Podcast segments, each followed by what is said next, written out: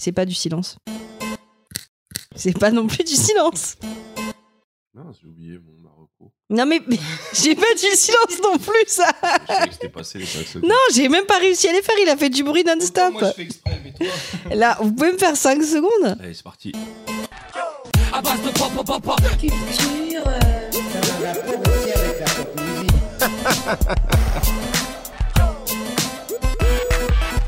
À base de pop, pop, pop, pop. Culture.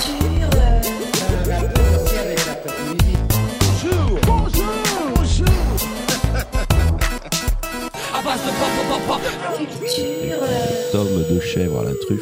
Ah, c'était trop bon. Le bruit que j'ai fait avait pas du tout l'air de, de, de- de- de Mmh, signifier que l'air c'était bon. malade. Mais quand Mais, on euh, connaît, on sait que ça. que J'avoue, c'est bon. Non, c'est super bon. C'est bien régalé. C'était pas très vegan, je pense qu'une moufette nous en, nous, nous en aurait voulu. Bon, le fromage, je pense pas que ça l'aurait dérangé. Non, à la Mhm. truffe. Ouais, mais bon, la charcuterie, tout ce qui est t'es animal. pas obligé Ah, de la, tout la lui dire. charcuterie, oui, oui, ça. Tu le dis pas tout.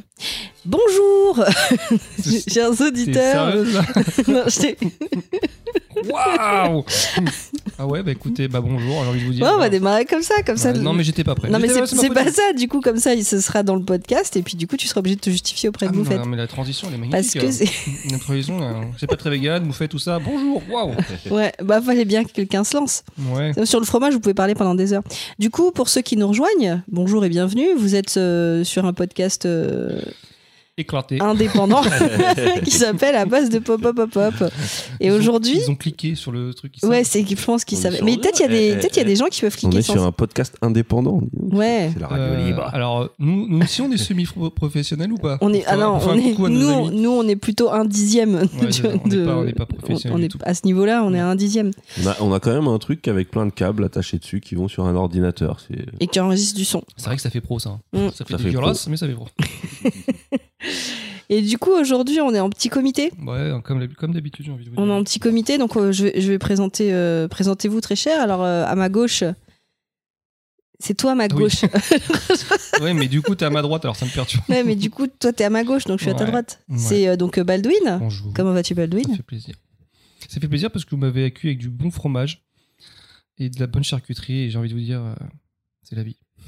Bon, Et c'est beau, la vie. Si, si ça te rend heureux. Mais de ouf, j'ai pas besoin de plus, moi. hein. T'as pas besoin de me faire un pâté. On va euh, faire un en croûte, épisode spécial un charcuterie truc. et fromage. Est-ce que c'est c'est pop ou pas La charcuterie, le fromage, c'est pop? Euh, c'est populaire en tout cas. C'est Ouais, un mais c'est un populaire, mais c'est pop, pas le pop. fromage. Mais pop, je sais pas si c'est pop le fromage. Bah, tout ce qui est à la truffe, en ce moment, je je, crois trouve que, que, le c'est très cheddar pop. c'est peut-être un peu pop De quoi, le avec- avec McDo. Le Quoi? Le cheddar. Mais c'est pas du fromage. Ouais, mais c'est peut-être le. Mais quand tu parles de McDo, c'est pas du fromage.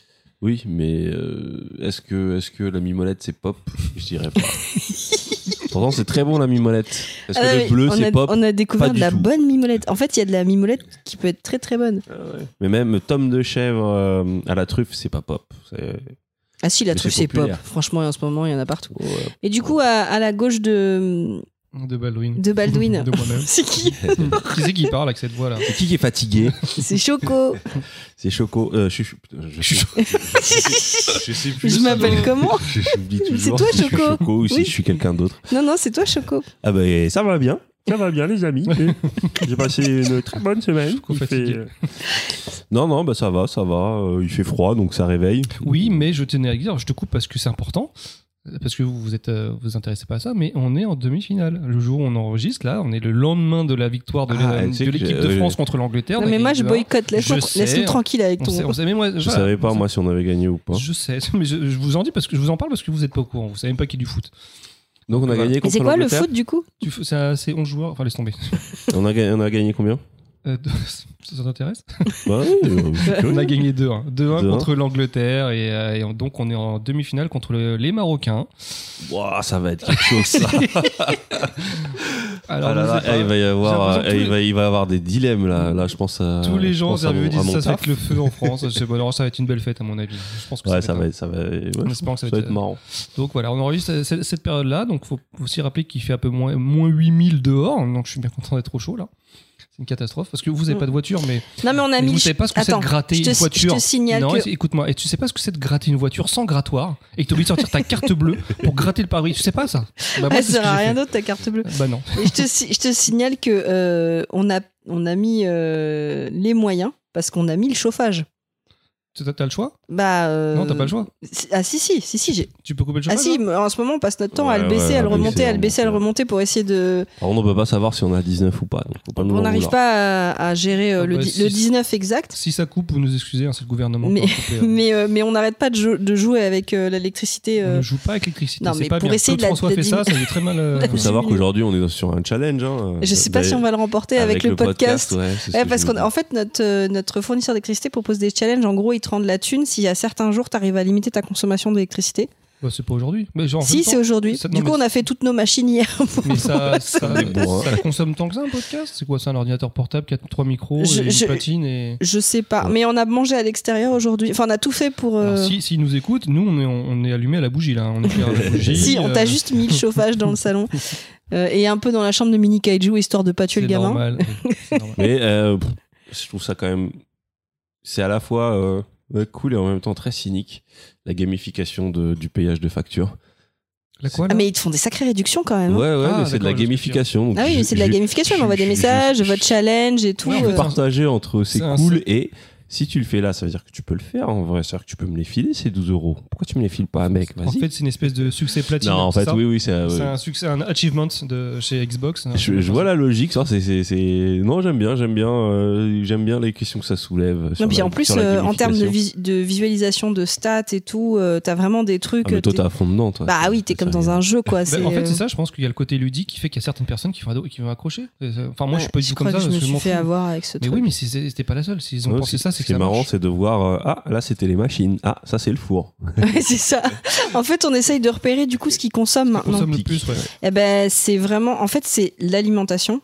On est, on est tout, Tu tout en par électrique. rapport à la cuisson, le frigo, La tout ça cuisson, etc. Le four, alors laisse tomber euh, le four. euh, Le podcast, c'est ça. Le thème aujourd'hui, ça va être que ça. hein. C'est euh, comment gérer Comment sa gérer sa facture. facture. Parce qu'au niveau du titre, on vous a trompé Et les machines, euh, les machines, le four, et puis euh, j'ai l'impression qu'il y a l'eau aussi euh, quand tu mets euh, l'eau chaude. Ah bah, forcément, le ballon d'eau chaude. Donc, euh, donc euh, voilà. Mais aujourd'hui, on est sur un podcast. euh. Au fait, salut, moi c'est Punky. Euh, Bah oui, bah oui, t'es qui, toi? Bah, Punky. Bah, présente-toi. euh, bah écoutez, Punky. euh, c'est- Voilà, allez, Voilà, la chef de projet. Ça me va très bien. Euh, du coup, euh, aujourd'hui, on est sur un épisode hors série qui s'appelle euh, La magie du cinéma. Donc, on, est, on a eu une idée euh, brillante, c'est-à-dire on Mais est pas rendu- trop brillante pour que ce soit écolo. pas trop qu'il faut faut que ça, ça pas trop, pas trop. pas trop que ça éclaire. hein. C'est de créer un concept de hors série sur lequel, euh, si on n'a pas d'idée de thème, on peut revenir dessus. Parce qu'en fait, on, des feignasses. on ne peut pas vous parler de la magie du cinéma en un épisode, c'est pas possible, mais on peut choisir des. Bah, Déjà, qu'est-ce que la magie du cinéma ça Alors c'est des- la magie du cinéma. Alors vous verrez dans les chroniques, mais on peut, en fait on, on peut choisir. Bah, c'est comment tu fais euh, pour qu'un film te donne l'illusion de croire que tu es euh, dans un autre monde pendant euh, une heure et demie, deux heures et demie, trois heures, ça dépend ce que tu regardes. Mais euh, par les effets spéciaux, par le montage, par la musique.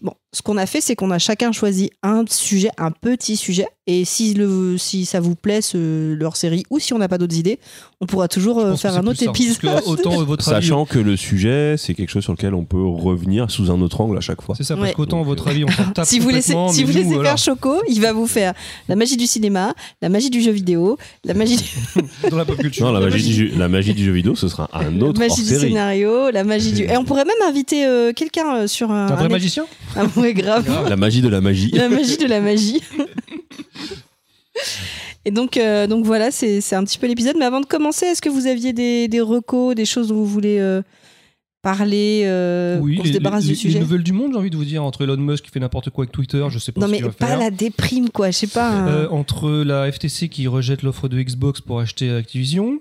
Euh, moi j'attends, moi j'attends mes Call of Duty. Je veux faire toutes les campagnes solo sur le Game Pass. et J'attends que ce- ça passe ce truc. On verra ce que ça va donner, mais après c'est un coup dur pour le, pour le rachat. Après, on Est-ce que tu peux expliquer pour les non, gens j'ai qui... pas envie parce que s'ils se connaissent pas, c'est que vraiment ils font pas d'efforts. Non, vas-y. Non, on a des gens qui sont Non, pas dans le jeu gros, vidéo. qui- Voilà, Microsoft, enfin la Xbox, la branche gaming de Microsoft a, a fait une offre de rachat de, pour Activision, Blizzard, euh, King, tout ça, Ça fait presque un an d'ailleurs que ça a été lancé. qui est le plus, une des plus grosses boîtes, euh, le plus gros éditeur de jeux vidéo, l'un des plus gros avec euh, Call of Duty, avec euh, Diablo, avec, etc., etc. C'est une offre à 69 millions de dollars, milliards de dollars presque. Et a priori, on fait comme si tout c'était quasiment euh, tous, tous les sphères. Tu crois que ça fait combien d'électricité ça Ah, ça, fait, ça fait beaucoup de consoles allumées d'un coup, en tout cas. Et au final, euh, malgré que la confiance de Microsoft, semblerait que la FTC, donc euh, l'organisme de, de la concurrence euh, américaine, bah, ait mis son veto. Alors, c'est pas fini, hein, ça va appeler, ça appelle jusqu'au procès. Mais euh, tu sais, il y avait un côté du genre. euh, Donc, ils bon, ont ça- mis le ça- veto ça- parce qu'il deviendrait trop lourd, c'est ça, Ouais, il y a le côté euh, ça va détruire toute la concurrence, etc. Mais... Ce qui est étrange quand même, parce que même si euh, ce serait un, euh, très très très puissant, c'est un angle euh, sur, que, que de toute façon Sony a, a un peu abandonné. Cette espèce de truc de on fait des jeux services. Euh, Je sais pas, mais Sony a mis son, son pied dedans justement pour. euh, oui, pour Call of Duty. Ouais, et puis il passe un peu pour les méchants au niveau d'un point de vue image, même s'ils défendent leur, leur, leur beefsteak, hein, mais euh, ça envoie une En gros, image. pour résumer, Sony, euh, l'enjeu de Sony, c'est le jeu Call of Duty, qui fait partie du catalogue d'Activision. Et euh, il y a eu des négociations sur euh, Xbox qui disait bon bah ok, on vous laisse le droit d'utiliser Call of Duty pendant 5 ans. Non, on veut plus. Bon bah pendant 10 ans. Non, on, On veut plus, on veut on tout veut, le temps. on veut à vie. Donc je dis arrêtez de déconner les gars. Quand même, c'est à nous maintenant. hein. Donc euh, faut, faut voir ce que ça va donner. Après c'est vrai que bon euh, Microsoft il sort le chéquier, donc pour lui c'est peut-être un peu plus facile. Pour pour micro, pour Sony bah ils peuvent pas faire ce que fait Microsoft d'un point de vue financier. Donc je sais pas. Mais en fait c'est un feuilleton qui dure tellement longtemps qu'au final t'es presque blasé d'attendre la saison 4. C'est euh. c'est trop long le. la Ouais, t'as hâte que ça se finisse après que ça. Après, le seul truc que j'aimerais bien, si ça se fait pas, la tête de Microsoft, à mon avis, ils vont, ils vont être énervés quoi contre Boston. Ils vont parce que là, ils ont toujours fait un peu les. euh, Phil Spencer, le, le patron de Microsoft, il a toujours fait de, de Xbox, a toujours fait un peu le, le mec friendly, Le mec. guy, euh, le nice guy. Ouais, du genre ouais, c'est une concurrence mais qui est saine avec, avec Sony, Nintendo, on est en une fratrie, tu vois, on est voilà, on, on est dans le même milieu. Sony, en fait, pas- chez lui, il est Sony ils sont pas trop comme ça. Sony ils sont dit ouais on est potes mais si on peut te mettre un petit coup un petit coup un petit kick dans, dans, dans l'anus on va, on va te le mettre et là tu vois j'ai l'impression que ça risquerait d'éner- d'énerver Microsoft et et on sait pas ce que ça peut donner c'est ça qui est limite intéressant en fait après bon, qu'on ait Call of Duty ou pas ça Donc, changera pas notre suspense, euh, tu nous en parles au prochain épisode? life. Bah, ça va durer longtemps Ouais, à tu, mon nous avis fais, ouais, tu nous fais le, tu nous fais le reporter. Bah, de toute euh, façon, à le la base, ça, devait être, le- le- ça devait être validé en juin, donc euh, ça reste encore du temps. Mais si ça, ça passe en justice, ça va durer peut-être encore des années. Mais je suis en contact avec Phil Spencer. Je, bah, je vous en parlerai.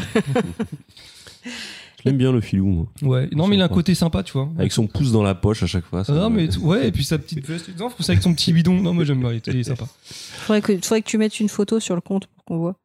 Et toi, du coup, Choco? Euh, Reco, alors euh, je peux faire d'abord un petit point, un petit point IA parce que là je vois que c'est, c'est de mon côté, c'est un peu la, ah, ça y est, la guerre est déclarée. Euh, comme vous savez, moi je suis un grand fan de tout ce qui est IA. Euh, Il y a plusieurs choses. Euh, IA, c'est intelligence, Intelligence artificielle. artificielle. Euh, D'abord, il y a le Midjourney qui est passé en version 4. Donc Midjourney, c'est une des IA qui permet de générer des images à partir de, de, de ce qu'on appelle du prompt, du, du Il m'a fait une tête de chat avec. Ah, mais ça, t'avais déjà parlé dans trop notre podcast. hein, tu kiffes Ouais. ça. hein. Euh, je kiffe, ouais. Mais euh, peut-être qu'en disant ça, là, je suis en train de me mettre à dos plein de gens. Alors heureusement, on a un petit podcast, on n'a pas beaucoup de gens, donc je pense que je vais pas avoir de sauce Twitter, mais euh, parce que là, sur Twitter, c'est la guerre. C'est euh, les artistes ont déclaré la guerre aux IA. Ouais, Est-ce que c'est le nombre d'écouteurs qu'on a, gros, euh, Tu risques rien. Quoi Non, en genre fait, la question, c'est que les, ces IA sont entraînées euh, avec des banques d'images et euh, se pose la question en fait du droit d'auteur. C'est quand Ah. c'est entraîné à partir de de- de- d'auteurs euh, de, de style euh, avec ces, ces applications-là, tu peux demander un dessin dans le style de tel artiste. Donc, les, on sait que les IA sont entraînées justement avec ces bases d'images d'artistes, euh, sans, euh, sans forcément leur consentement.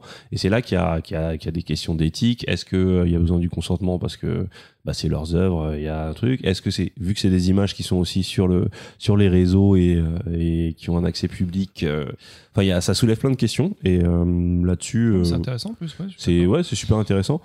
Euh, Après, les IA, elles savent pas bien faire les mains. Qui spécialisez-vous qui dans les mains. Qui c'est qui va trancher Ça va aller jusqu'au pro, un, un bah, je sais pas, mais en tout cas là c'est en train de vraiment bouillir. T'as vraiment les artistes qui se lèvent parce que t'as certains gros artistes qui ont bah, qui ont dit qu'ils ne voulaient pas que euh, que que ces IA soient en- soient entraînées avec leurs leurs œuvres. Mais une fois que c'est fait, j'ai envie de dire un peu, ça limite un peu trop tard parce que le, ça y est, elle est entraînée. l'IA. Comme tu peux pas revenir en arrière. euh. Bah, en fait, c'est ça le problème, c'est que ça, c'est que ça va être très. euh, bah, déjà, tu- on le sent que tout, ils essayent tous de limiter. Il y, a, il y a certains qui font le choix justement de ne plus entraîner avec euh, avec des bases d'artistes précises.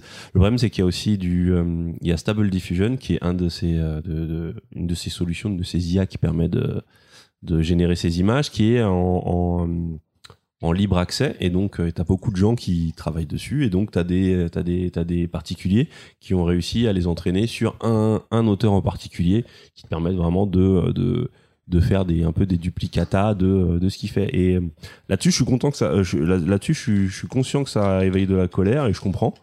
Euh, mais il y a tous les autres usages où je trouve ça super intéressant. Moi, je m'en sers, voilà, je le dis. Euh, sur mes sur mes dessins, sur mon dernier dessin, j'ai généré euh, beaucoup beaucoup d'images qui m'ont servi de référence en fait, juste d'inspiration. J'ai pas recopié dessus ou j'ai pas, mais c'est ce qui m'a servi de base pour euh, créer mon dernier dessin. Euh, pour euh, l'image du dernier podcast, je, je l'ai fait, ça m'a permis de bosser rapidement. Et je me dis même dans les milieux professionnels, c'est quand même super cool de pouvoir itérer aussi rapidement, de reprendre quelque chose et euh, J'avoue, moi, je lui, je lui ai demandé de me faire une tête de chat. Parce que ça et m'amusait. moi je l'ai demandé à mi-journée. Est-ce que ça veut dire que ça copie un style, c'est automatique? Parce que, Ou c'est toi qui te demandes que, euh, dans ce style-là, ou si tu demandes rien Non, non, c'est fait, tu euh, te demandes et des fois quand tu, en fait quand tu demandes rien, je pense que ça va chercher un peu partout et et selon les- selon les profils des IA, moi j'utilise Midjourney qui est une IA qui est vraiment faite pour les pour les artistes et qui va vraiment te faire du dessin. Il y a Dali qui est plus dans la génération de photos par exemple et Stable Diffusion qui est un peu le truc de nerd qui te permet un peu de le configurer et, euh, et euh, qui euh, qui peut faire des miracles et euh, et qui est le plus libre on va dire. Mais à côté de ça, il y a aussi une le chat GPT. J'aime bien ce nom GPT. Je vous avais déjà par- parlé de GPT-3, qui est un peu ce qui a un peu euh, débloqué pas mal de choses, parce que c'est cette IA qui permet de comprendre du texte et de donner des réponses. Et là, sur, euh, si vous êtes sur Twitter, vous avez dû voir pendant une période, il y a une semaine, je crois, Ah oui, beaucoup, ils arrêtaient pas de beaucoup mettre des tweets, textes. euh, ouais, ouais. des textes générés. Et euh, j'ai été bluffé. Moi, j'ai essayé. Euh, alors, pour vous expliquer, j'ai- j'ai demandé à ChatGPT de me faire une belle prompte pour Midjourney. Donc, euh, j'ai demandé à une IA Une belle prompte. euh, en fait, les prompts, c'est les, euh, c'est les, c'est le texte que tu dois euh, formuler pour avoir ton image. D'accord. Sauf que ça devient une vraie science de faire, de, de, de trouver comment parler à cette IA et de lui faire des belles phrases en anglais Attends, t'as demandé à une IA De de, faire un te traduire un texte pour une autre IA. Exactement. Donc tu parles à une IA pour qu'elle parle à une IA pour toi. C'est Voilà. un peu comme une date. non, en fait, c'est même pas pour qu'elle parle à une IA, c'est pour qu'elle elle sorte de, de la meilleure façon, dans le meilleur langage possible, euh, une phrase pour cette IA. Donc oui, euh, pour qu'elle parle à cette IA. Et ça a marché. Euh, je, et été euh, bluffé de ouf. Et surtout, à un moment, j'ai fait, j'ai essayé une prompte où pareil, je me suis dit, tiens, euh, je verrais bien tel type d'image avec tel type de cadrage. J'ai demandé à l'IA, euh, fais-moi, bon, je, vais vous- je vais vous dire à peu près ce que j'ai fait. Et je lui ai demandé, euh, j'ai besoin d'une d'une fille en armure exosquelette qui est poursuivie par un drone dans une rue qui lui envoie des missiles. Tac, et pour en mid-journée. Et là, l'IA m'a fait un texte de un petit paragraphe Ah oui, t'as raconté une histoire, je crois. qui m'a raconté vraiment une histoire et j'étais pris dedans j'avais l'impression de lire un roman où euh, où tu te où t'as la, la, la, la- les pensées de, de la meuf qui court qui esquive les trucs qui, qui se cache dans un immeuble euh, qui pense à ses derniers moments qui se dit c'est foutu et puis d'un coup elle voit une fenêtre elle chope une chaise elle balance la chaise à travers la fenêtre elle voit le drone passer elle saute dessus pour lui arracher sa caméra elle s'écrase et puis c'était ouf la scène elle était trop bien elle était trop kiff. bien écrite En fait, j'ai l'impression que tu pourrais l'utiliser pour les jeux de rôle, tu sais, les trucs comme ça. Ah Il y a oui un truc comme ça. mais euh, Pour le exactement, prochain en fait, jeu de rôle, c'est trop une bonne idée. Mais euh, je pense qu'il va y avoir des, il va commencer à y avoir des livres dont vous êtes le héros, mais euh, euh, procéduraux qui pourront te créer de la narration. Et c'est vrai que c'est super intéressant. C'est flippant parce non, que, mais en- par contre, pour les jeux de rôle, c'est un vrai gain de temps. hein. Mais pour euh, ch- en fait, pour ch- en fait, ça va ouvrir pas mal de portes. Mais c'est vrai que ça pose des vraies questions d'éthique pour pour certains autres domaines. C'est euh, qu'est-ce que ça va devenir euh, bah, Je sais pas si vous vous rappelez à l'époque où je faisais le le, le prescripteur. Non, c'est le quoi disrupteur culturel. le disrupteur culturel où je parlais de, de, de, de, de shows générés par des IA, eh ben c'est les débuts. C'est les débuts entre, entre les trucs qui te génèrent des images et bientôt des vidéos et euh, des textes qui sont générés euh, juste par des simples phrases. Bah, franchement, une IA pourrait générer un scénario de Marvel. hein. Non, mais tu... un, enfant, Ouais, ouais. un enfant de 4 ans pourrait le faire. Non, mais, Non, alors- parce qu'il faut le cynisme. mais, ça mais voudrait dire qu'on pourrait peut-être entraîner des IA sur un cinéma passé. Alors, dans tous les cas, ça reste triste parce que ce qu'il faut espérer, c'est que toutes ces IA se nourrissent de ce qu'ont fait les humains. Et euh, si on considère que c'est la fin parce qu'elles peuvent reproduire tout ce qu'on a fait, les mélanger, dans certaines des meilleures, meilleures versions, c'est une grosse erreur parce qu'en fait, nous, on peut continuer de créer des, nouveaux, des, nouvelles, des nouvelles choses dont les IA vont se nourrir. Et surtout, on peut se servir de ces IA pour justement aller beaucoup plus loin.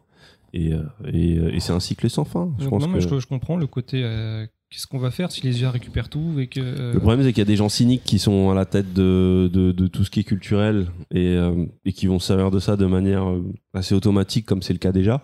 Mais euh, je sais pas, j'ai espoir que justement, avec euh, à côté de ça, il y a plein de trucs en parallèle, des moyens qui se développent. Enfin, pour le jeu vidéo, ça devient de plus en plus simple pour des Je pourrais petites pas équipes. l'utiliser pour le boulot, pour qu'il me rédige les... quand on fait des articles et tout, ça me ferait gagner du un temps. Mm. Mais non, mais c'est vrai, des fois c'est. Je, je- euh, je suis admiratif de ta, ta faculté à chercher des trucs pour le refaire le moins Non, mais- possible. Tu m'impressionnes parce que même moi, déjà, je suis fort dans ce niveau, mais là, t'es un cran dessus. hein. Mais tu sais que dans mon, dans mon, Si je pouvais dans avoir- mon taf, je dois produire des, je dois, en de ce que je fais, je dois produire des indicateurs. Et en fait, j'arrête. Des fois, je passe vraiment du temps à chercher une technique pour que le truc fonctionne bah, tout t'as- seul. T'as trouvé. Et ensuite, je le dis pas forcément à mon chef. Mais il t'écoute. hein. Non, mais euh, non, il va jamais l'écouter. Mais du coup, euh, du coup, je, tu sais, et puis le, à la fin du mois, je lui envoie un mail en disant oui, les indicateurs sont arrivés. Et mais j'ai pas encore réussi à tout automatiser. Il y a un truc où j'ai pris rendez-vous avec la DSI pour qu'il m'aide. Parce que Non, mais t'es fort, j'avoue. le but du jeu, c'est que ça bosse pour moi. Mais euh, Mais, au final, euh, ça me donne plus de boulot parce que j'ai des gens d'autres services qui Oui, viennent me demander de les, que- aider. attends que euh. c'est au point. Et juste pour, bah, pour conclure rapidement toute cette partie, euh, bah, c'était vraiment des pensées balancées sans, sans forcément réfléchir. Donc il y a, il y, a, il y a forcément des trucs à dire sur ce que je raconte, il y a des, il y a des contre-arguments, et euh, je dis pas que tout est blanc et que vive la vie. Mais euh, ce qui va se passer, c'est que tout le monde a le pouvoir maintenant d'être... euh, De toute façon, à un moment donné, on n'aura plus d'électricité pour alimenter tout ça. Donc, si tu t'embêtes avec ça. Non, mais je me dis, je me dis, c'est, c'est, ça me fait penser peut-être à l'arrivée de la photo à une époque où tous les peintres réalistes se sont dit, bah, ça sert plus à rien de bosser. Je pense que c'est pas du Ah tout le non, cas. ça a pas Euh, arrêté la peinture. la Oui. valeur, la valeur d'un travail humain est toujours quand même prise en compte dans une œuvre. C'est-à-dire que je pense justement à toutes les, tout ce qui est peinture ultra réaliste. Euh, ça a de l'intérêt parce que c'est un humain qui l'a fait. Vous savez, tous ces tableaux qu'on voit maintenant beaucoup sur TikTok, des gens qui dessinent au stylo, des trucs, t'as l'impression que c'est une photo. Ça n'a de l'intérêt que parce que ça a été fait par un humain. Parce que finalement, autant voir la, si tu vois une photo, c'est la même chose. Mais savoir que c'est un humain qui a fait ça à la main, c'est ce qui la donne. somme de travail qu'il y a derrière. Voilà, c'est ce qui donne la valeur. Dans ce cas-là, c'est c'est une partie de ce qui donne la valeur à l'œuvre. Donc, euh, déjà, ça va pas annuler le travail humain. Et surtout, je me dis, ça, ça offre à tout le monde la possibilité d'être artiste. Ça va peut-être créer un océan de merde, mais. euh, Ça pue. Mais en- non, non, non, ça pue pas. C'est que de nouveaux c'est- artistes vont émerger de ça. Et en fait, ce Non, sera eux. un ce- océan de merde. ce seront pue. eux les vrais artistes. En fait, on va, re- on va reproduire la même chose. Tout le monde pourra générer des images, mais seuls ceux qui, qui, qui seront les plus originaux, qui auront une vraie sensibilité artistique, euh, vont réussir à sortir du lot. Et c'est ces œuvres-là que tout le monde regardera. Quand tout le monde sera capable de faire euh, n'importe quel film, euh, c'est des- c'est toujours les choses exceptionnelles vers lesquelles on va se tourner au final. Exactement. Mhm. Donc voilà. Et euh, autre point, euh, j'ai un petit film que j'ai vu. Je me suis endormi dessus la première, la première fois, mais j'ai bien kiffé la deuxième fois. C'est euh, Qui dit ça C'est- C'est Warriors of Future sur Netflix. C'est un film, je peux pas vous dire qu'il est bon parce que c'est pas vrai. C'est un film chinois, donc c'est euh, bourré de bons sentiments. C'est un peu de. Ça, ça rappelle un peu le cinéma, une, une parodie de cinéma hollywoodien dans ses personnages et tout. Mais euh, si vous voulez voir des Space Marines avec des exosquelettes se taper avec des extraterrestres sortis de District 9 ou des euh, robots sortis de Chappie, bref, euh, de, la, de la SF très inspirée par Ney Blomkamp et euh, James Cameron, où ça se, euh, où- avec des vraies scènes d'action bien montées, euh, assez innovantes et qui empruntent énormément aux jeux vidéo. Euh, je vous conseille de regarder ce petit film parce que j'ai quand même passé un bon moment malgré euh, le Mais côté très convenu du T'étais dans scénario. quel mood? T'étais un peu. euh, ouais, pas me prendre la tête, euh, j'ai un petit verre de vin dans le pif, je vais me regarder ça. Non, non, pas du tout. J'étais, euh, j'étais, en fait, j'ai été séduit par. L'affiche.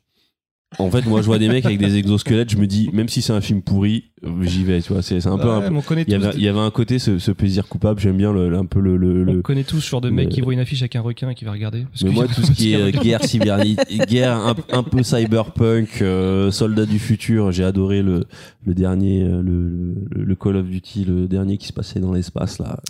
Infinite Warfare, je crois, il me semble. Non, pas Infinite Alors, Advance.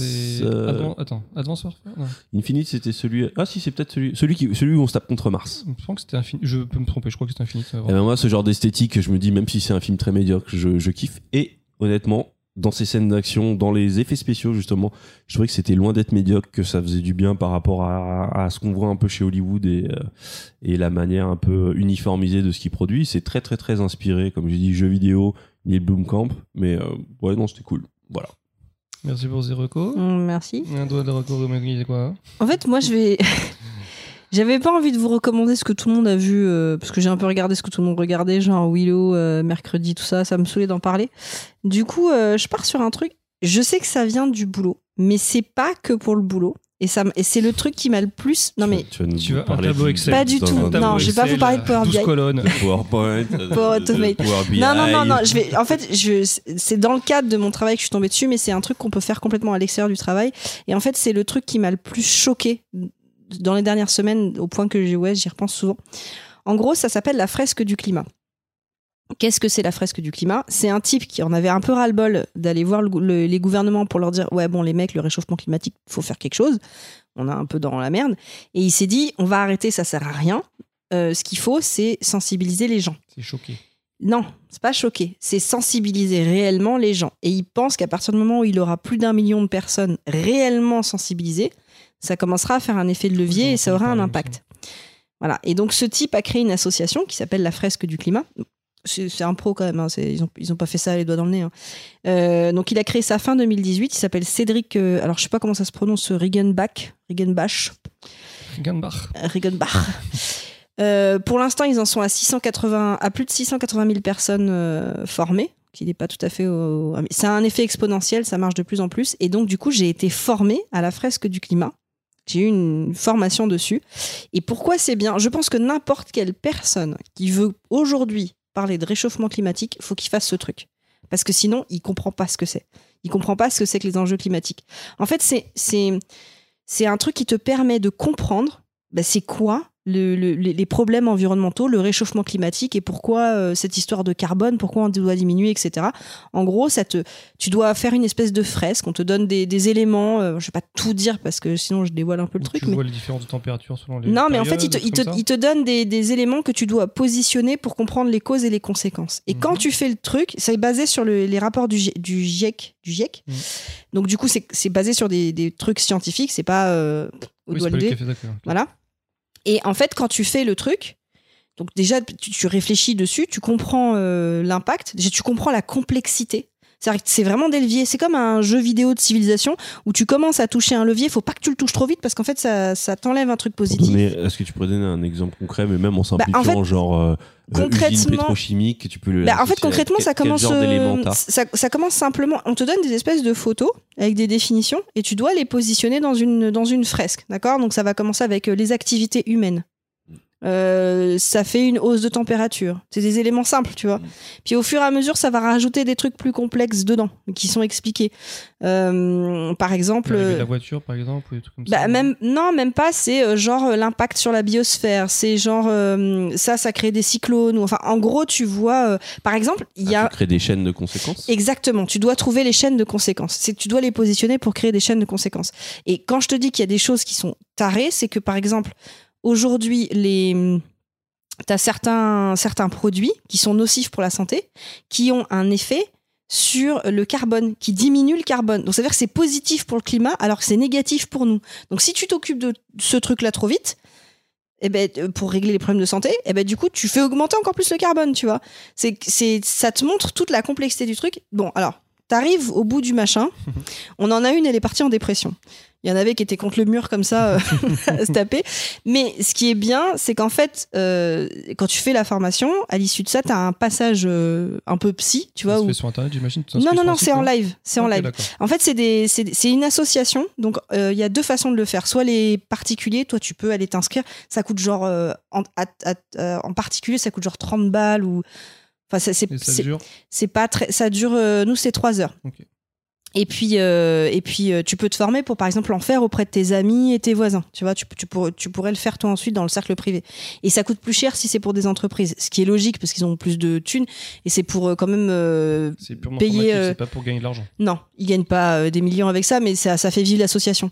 Et, et honnêtement, tu ressors de là. Donc je te dis, à l'issue de ça, tu une séance de débriefing émotionnel parce que si tu le fais pas, je pense que tu pars en thérapie.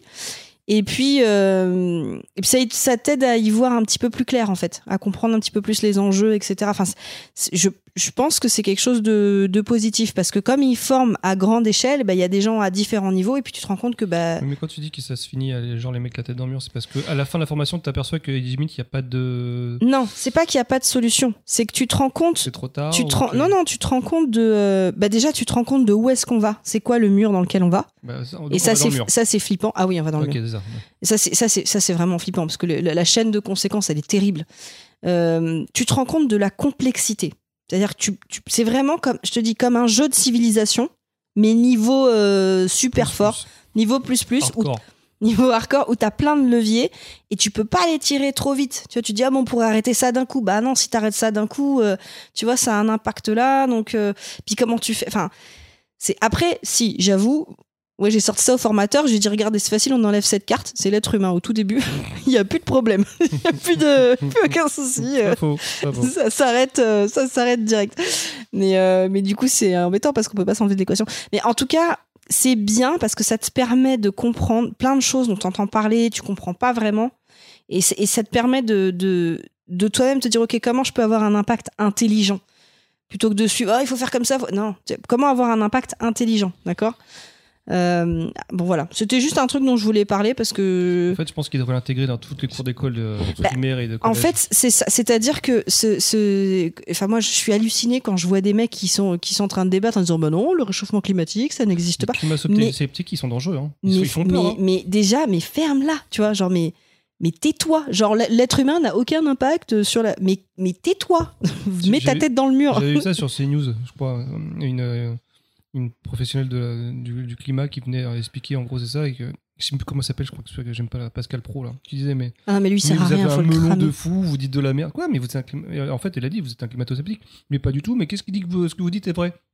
Mais c'est un consensus hein, scientifique. Putain, mais l'autre il était dans sa bulle et limite il a il a il a j'ai vu ça sur, euh, TikTok un mec qui répondait à un journaliste sur un sujet et qui et l'autre lui disait euh, mais euh, ça c'est votre opinion mais non c'est pas mon Mais opinion non, c'est pas une Il opinion. dit, il dit, oui, il me dit, il me dit, on a reçu des gens dans notre émission et le mec lui dit, mais en fait, vous recevez des gens dans votre émission qui n'y connaissent rien. Ils viennent donner leur opinion. Vous voulez un vrai, une vraie avis sur le sujet, c'est sur le nucléaire. Faites venir un médecin spécialisé en santé du nucléaire.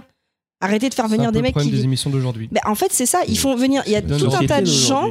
Société d'opinion. Mais et c'est ça. ressenti. Et en fait, Ouais. je me suis dit, n'importe qui maintenant qui, qui veut avoir cette conversation sur le climat commence par faire ça. Et après, viens parler.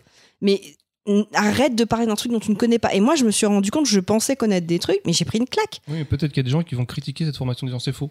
Et sans, sans argument, hein. mais ils vont dire non, c'est faux, c'est de la connerie. Mais il Si t'as pas d'argument, je discute plus avec toi. il y a des gens qui sont comme ça, Oui, comme tu mais en qui fait- donnent leur opinion, mais voilà, qui. Non, en fait, faux, moi, ce que je me dis maintenant, c'est je ne veux plus, je ne veux plus donner mon temps de cerveau. À des gens qui ça. sont, qui ont une opinion et en plus qui te demandent de toi te justifier ça, alors que c'est eux. qui alors sont- que eux, ils ont même pas fait la démarche. Moi, je veux, je veux pas perdre mon temps avec ces gens-là. J'ai pas le temps. J'ai déjà, j'ai pas le temps. Je suis maman, j'ai pas le temps. Franchement, j'ai pas le temps. Moi, je suis pas maman, mais j'ai pas le temps. Non, Non, mais plus. toi, t'as pas le temps, t'as du fromage, t'as pas le temps. voilà. Bref, c'était juste ça. Bon, bah, euh, du coup. euh, non, j'ai pas fait ma reco. Ah, Mais si t'as pas arrêté de parler de ton truc de Microsoft, bah, vas-y, fais mais ta c'était reco. pas ma reco, c'est pas une reco Alors, ça. fais ta reco. Ma reco. Alors euh, là, je me suis inscrit à une formation où tu parles d'une fresque avec des trucs que tu dois placer. sur- Alors j'ai tout faux. Et d'ailleurs, je me suis remis à jouer aux Sims. Dans les Sims maintenant. Et là maintenant, t'es en mode écologique. Éteins la lumière dans quand mais c'est pas ça, c'est que dans les Sims maintenant, quand t'achètes un objet, il te dit euh, sa- Consommation son d'énergie. Coûté empreinte carbone et tout. Je suis là, bah, c'est pas possible. euh, Qu'est-ce qui s'est passé euh, Bon, moi, c'était intéressant. T'as appris des trucs.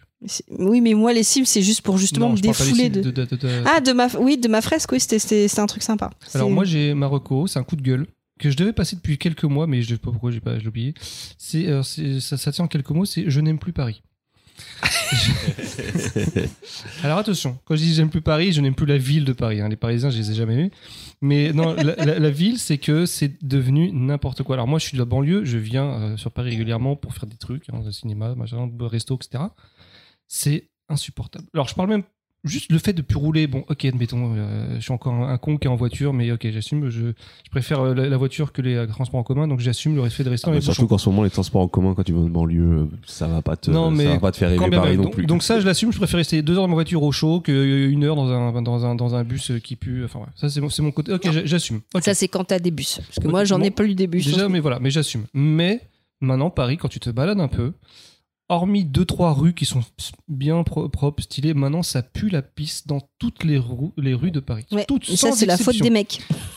Alors oui, d'accord, non, c'est la faute de, de la mairie qui ne fait plus rien. Et non seulement ça pue la pisse, mais en plus, euh, je, je comprends pourquoi maintenant les filles se sentent plus en sécurité quand elles se baladent à Paris. Peu importe l'heure, hein. en fait, euh, t'as des... euh, Enfin, c'est- limite mal famé, même dans des, droits, dans des endroits très... euh, très comment dirais-je très euh, où il y a du monde qui passe enfin très euh, je sais pas comment on dit Mainstream.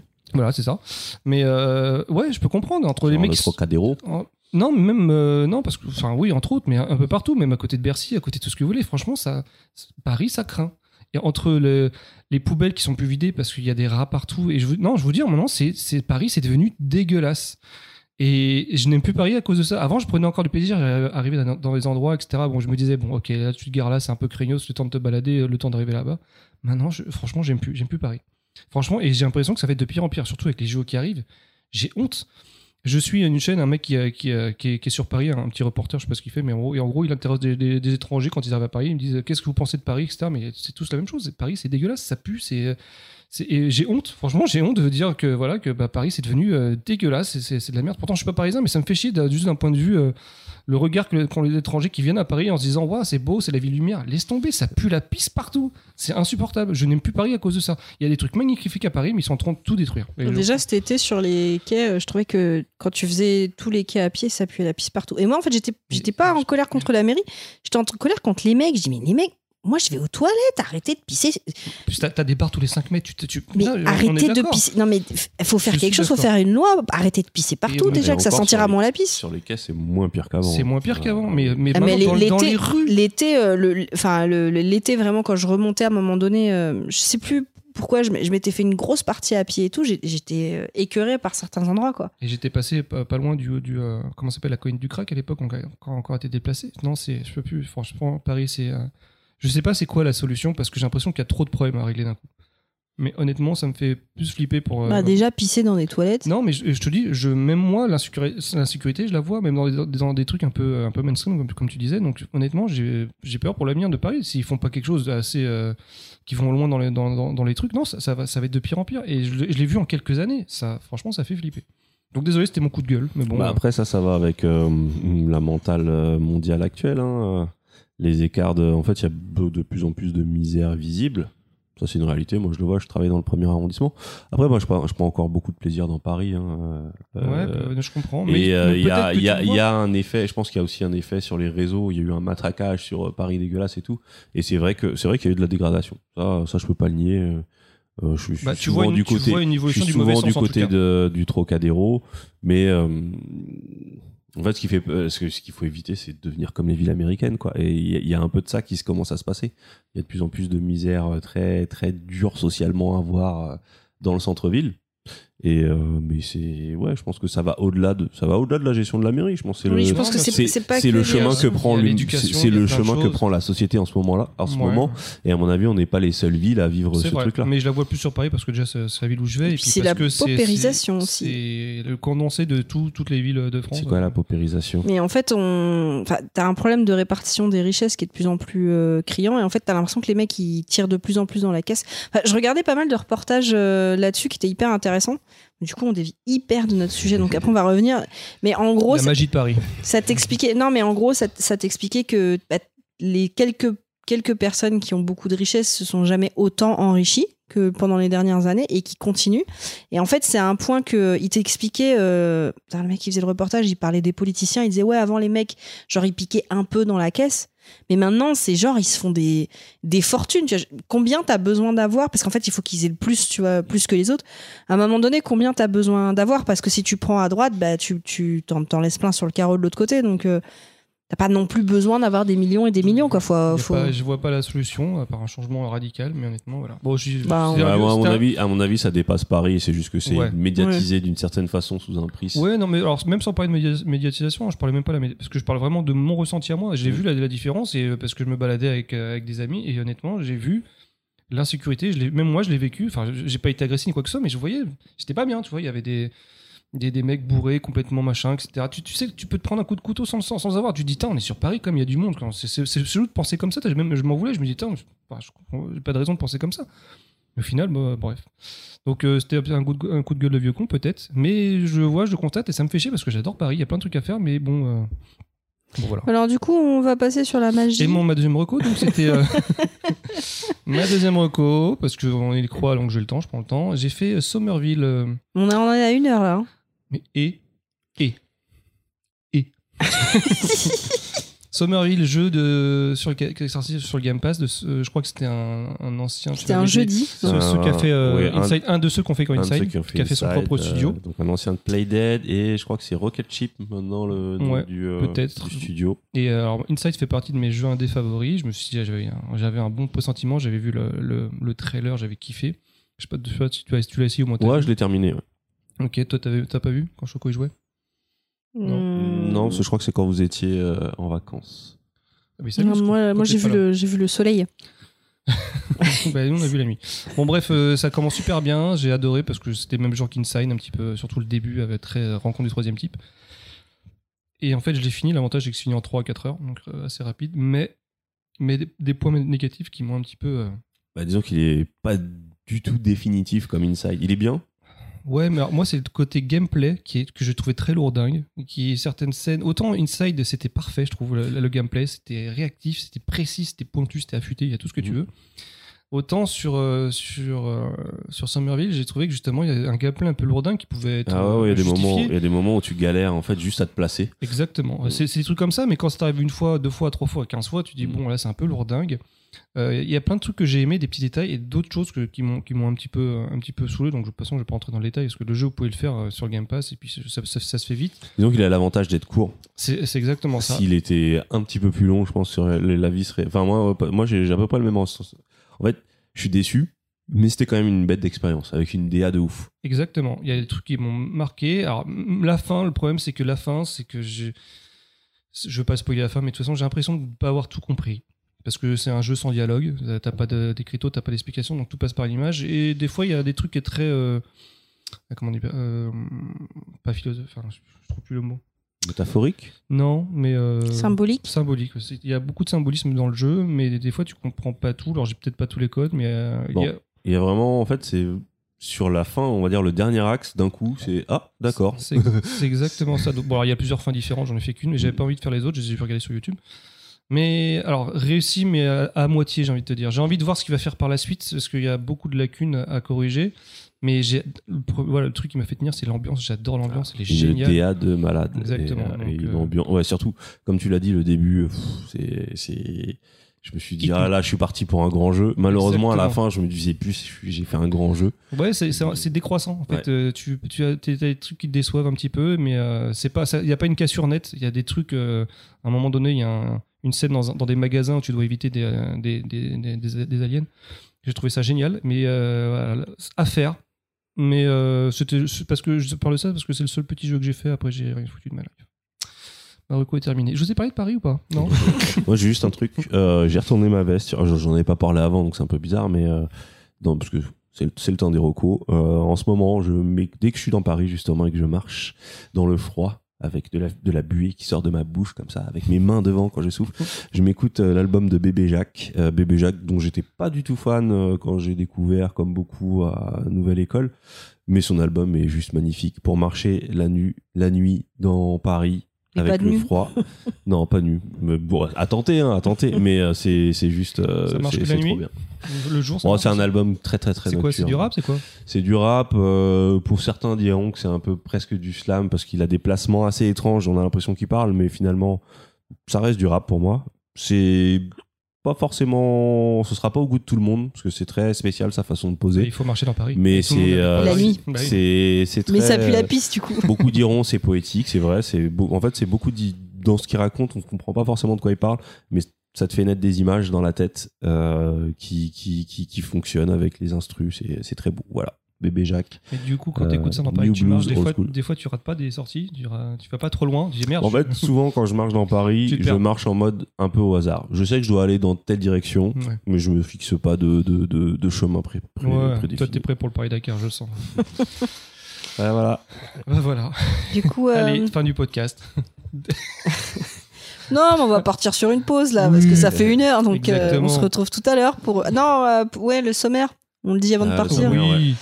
Avant la petite Le musique pour. Alors pour- la magie du cinéma. Avec Alors, la Punky. magie du Ensuite, cinéma. euh, Mais la non, magie du non. cinéma avec Choco. la magie. Ensuite, le, euh, le premier magie. épisode avec Punky, c'est euh, la magie du montage. Je vais vous parler montage cinéma.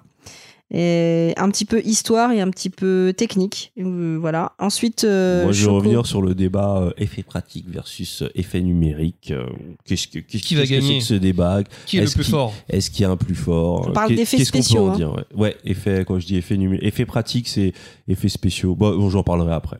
Et Baldwin. Et Baldwin. Allez. Ah, bah, je sais- Suspense. Ouais, euh, on, on verra.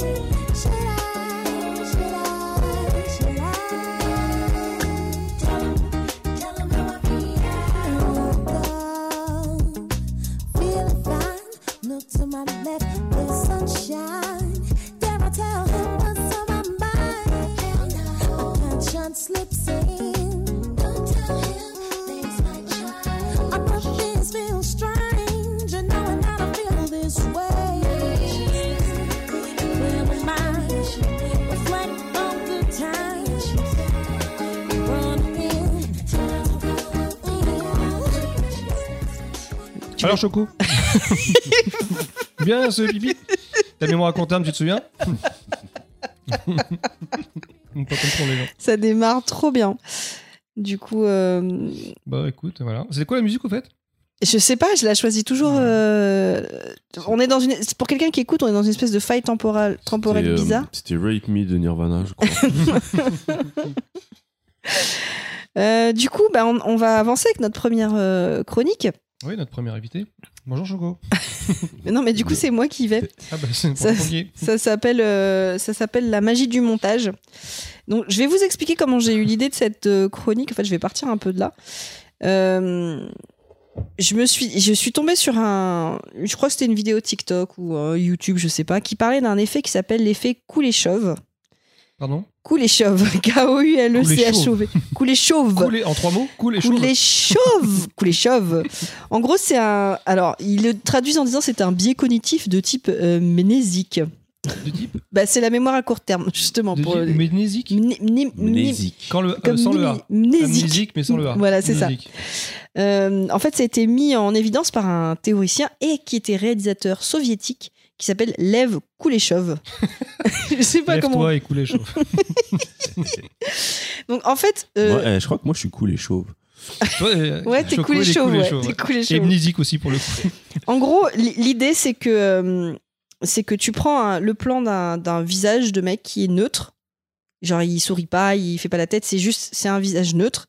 Et tu filmes un autre plan de cette personne qui sourit. Ok Et tu es superposes. Et en fait, entre le premier plan et le deuxième, tu mets des images, mais tu mets des images différentes. Alors lui, dans son expérience, la première, c'était une assiette de soupe sur une table. Ah, des trucs qui ont rien à voir, d'accord. Ouais, en fait, la- en fait tu, tu mets l'image du mec neutre, tu mets l'assiette de soupe sur la table, et après, tu mets l'image du mec qui sourit. Ok Ouais. Et ensuite, tu changes l'image du milieu, mais tu gardes les deux pareils. Dans la, deux- la deuxième fois, tu mets une jeune femme morte gisant dans un cercueil. Et la troisième fois, tu mets euh, une fillette en train de jouer. Et en fait, euh, à chaque fois que tu vas regarder ça, tu vas, tu vas donner un sentiment sur, ce- sur le type, alors qu'il exprime toujours la même chose, Mais en réalité. genre l'image, elle apparaît super vite, genre l'image subliminale ou Non, c'est- non, non, Non, c'est- vraiment, c'est genre, tu regardes un film, le premier plan du film, c'est un mec avec un visage neutre. D'accord, ok. Le deuxième, c'est une assiette de soupe. Ok. Et en fait, tu vas te dire, t'as même pas besoin d'aller sur la En troisième. fait, la troisième, oui, c'est ce que j'avais dit. Oui, y a- non, il n'y a pas la troisième. La troisième, c'était avec un truc de Hitchcock, parce que Hitchcock a refait l'expérience. Mais en gros, en gros le- la, la première, tu vois le mec neutre et tu vois l'assiette de soupe et tu dis, ah, le mec est en train de jouer l'appétit. Ensuite, tu reprends la même image du mec, qui n'a pas changé, c'est la même. Et ensuite, tu vois une jeune femme morte gisant dans un cercueil. Et là, les spectateurs disent, ah ben là, il est en train de jouer la tristesse, alors qu'il n'a pas changé. C'est un biais cognitif. C'est exactement, c'est un biais cognitif. Et en fait, Hitchcock, il l'a refait. Là, moi, je l'avais vu sur TikTok avec un. Et ça marchait vraiment. Tu voyais Hitchcock avait un visage neutre. Il regardait euh, une femme et son enfant qui jouaient. Et après, il souriait. Et t'avais l'image d'un père bienveillant qui regarde sa femme et son fils. Et en fait, l'image d'après, tu voyais une nana en bikini et il sourit. Et là, il a une tête de pervers. Alors que c'est le même plan. Il sourit exactement de la même façon. Mais parce qu'on superpose des images, Eh ben, ça te, ça te, bah, c'est ça la magie Tu du crées- montage. Tu crées du sens. Tu crées un sens, tu crées une histoire parce que tu as monté des images différemment. Et là, je me suis dit, mais c'est trop cool. Du coup, je vais en parler de, je vais partir ma, ma chronique là-dessus. Je me suis dit, génial, je vais commencer à les chercher. Alors, première déconvenue, quand tu commences à taper montage sur Internet, tu, re- tu vois 50 000 pages de cours pour apprendre à monter. Ce à quoi j'ai sur son téléphone monter- souvent, en plus. Ouais, mais c'est ça, genre euh, apprendre à faire des montages et tout. Je dis, ah, mais non, c'est pas ça que je veux en fait. J'ai eu le même problème avec ma chronique. Voilà, et puis je veux pas non plus aller en école de cinéma parce qu'ils me proposaient des trucs comme ça. J'ai pas le temps pour euh, ma chronique qui est dans. C'est pas possible. Donc du coup, mais j'ai fini par tomber sur des trucs assez sympas. Et donc ça a commencé par de l'histoire. Et c'est en partant de l'histoire que j'ai réussi à trouver ce que je voulais. Et donc je, vous- je vous- je vais vous faire suivre un peu mes recherches. Donc en fait au début, bon déjà j'ai découvert que la prof, le, c'était pas inné de faire du montage. On n'a pas commencé à filmer en séparant les images. Euh, Des plans séquences. euh, bah, en fait, oui, on, arrive on- machin, en fait, mais, mais, mais même pas au début, c'était un plan fixe et euh, on, on se mettait sur, euh, sur, euh, sur ce plan et en plus on était limité parce que par exemple le cinématographe Lumière, il pouvait enregistrer en termes de technique, tu pouvais enregistrer une, une fois 17 mètres de pellicule, ce qui correspond à 52 secondes d'affilée. bah, c'est pas là où ils ont filmé le fameux train qui arrive en Non, c'est beaucoup plus tard le train. Et d'ailleurs, donc la profession de monteur, elle est arrivée aux États-Unis en 1913 et en France en 1917. Donc au début, en fait, on est dans une espèce de montage logique. Tu veux montrer une scène précise. En fait, tu, tu commences juste un peu plus tard et tu finis, mais c'est- toujours la même scène et c'est en plan fixe. Donc, euh, et c'est c'est ça qui m'a assez surpris, c'est qu'en fait, c'est pas genre du jour au lendemain on a trouvé le langage cinématographique. C'est chaque mec il a découvert un nouveau truc. Donc le premier dont on parle, c'est Georges Méliès. Alors je vois souvent des gens qui sont très pros en cinéma qui eux ont fait des écoles de ciné pour le coup et je me dis ah ils sont brillants ces mecs et tout. Mais euh, oui eux ils ont étudié et en fait ils, parlent souvent de Georges Méliès. Donc je me suis dit bon bah c'est qui ce type là Bon alors déjà euh, il est né en 1861 mi- mort en 1938. C'était avant d'être un réalisateur, c'était un illusionniste, c'était un magicien, Mhm. tu vois. Euh, il voulait faire de la La magie. prestidigitation de la magie. de la magie. et euh, d'ailleurs, il a profité d'une donation de son papa, qui était industriel de la chaussure, pour devenir propriétaire et directeur en 1888 du, théâ- du théâtre Robert Houdin, qui était en sommeil depuis la mort du célèbre illusionniste. Houdini. Et ben voilà. Et euh, la même année, donc euh, ce monsieur qui était fan euh, de, pré- de magie, De magie. euh, Camembert président? En fait, euh, qu'est-ce qu'est-ce qu'il a fait? Ah oui, donc il a vu une représentation. euh, Attends, c'était les- c'était pas les- c'était les frères Lumière, je crois. Les deux là. Je- Ouais, c'est les frères Lumière. Ouais, c'est les frères Lumière. John et Jack Lumière. John et Jack. John et Jack Jack Lumière. J'ai pas noté ça, mais il a vu une représentation euh, de ces types-là. Il s'est dit, mais il me faut une caméra. En fait, je veux faire ça. Ça, c'est le futur. Je veux. Et il a demandé au mec. Alors, on sait pas si les mecs ils sont foutus de sa gueule. S'ils ont dit non parce qu'ils se foutaient de sa gueule en mode Frenchy guy, uh, what do you want to do? Tu vois, genre si c'était ça. Les Lumières, ils sont français. Ils sont français, les Lumières. Donc ils disaient, ah, euh, Ben, c'est pas eux, c'est des Américains, je crois. C'est pas les Lumières alors. non, mais j'ai oublié que c'était. Bref, on sait pas s'ils se sont foutus de, sa- s'ils se foutaient de sa gueule ou si euh, ils avaient peur de la concurrence. Mais c'est peut-être les Lumières. Je sais plus qui c'était. pas dit en anglais, je pense. Mais en tout cas, ils ont pas voulu lui prêter la machine et du coup, euh, qu'est-ce qu'il a fait? Il a demandé à un de ses potes qui lui venait de Londres, qui était un opticien de Londres, qui avait développé sa propre machine et il lui a acheté. Ça devait coûter une fortune à l'époque en plus? Mais tu sais que les deux frères, ils voulaient leur donner 10 000 euh, C'était artisanal. 10 000 mais- francs et les mecs ont refusé quoi. Donc en fait, et il s'est mis à faire des films en fait.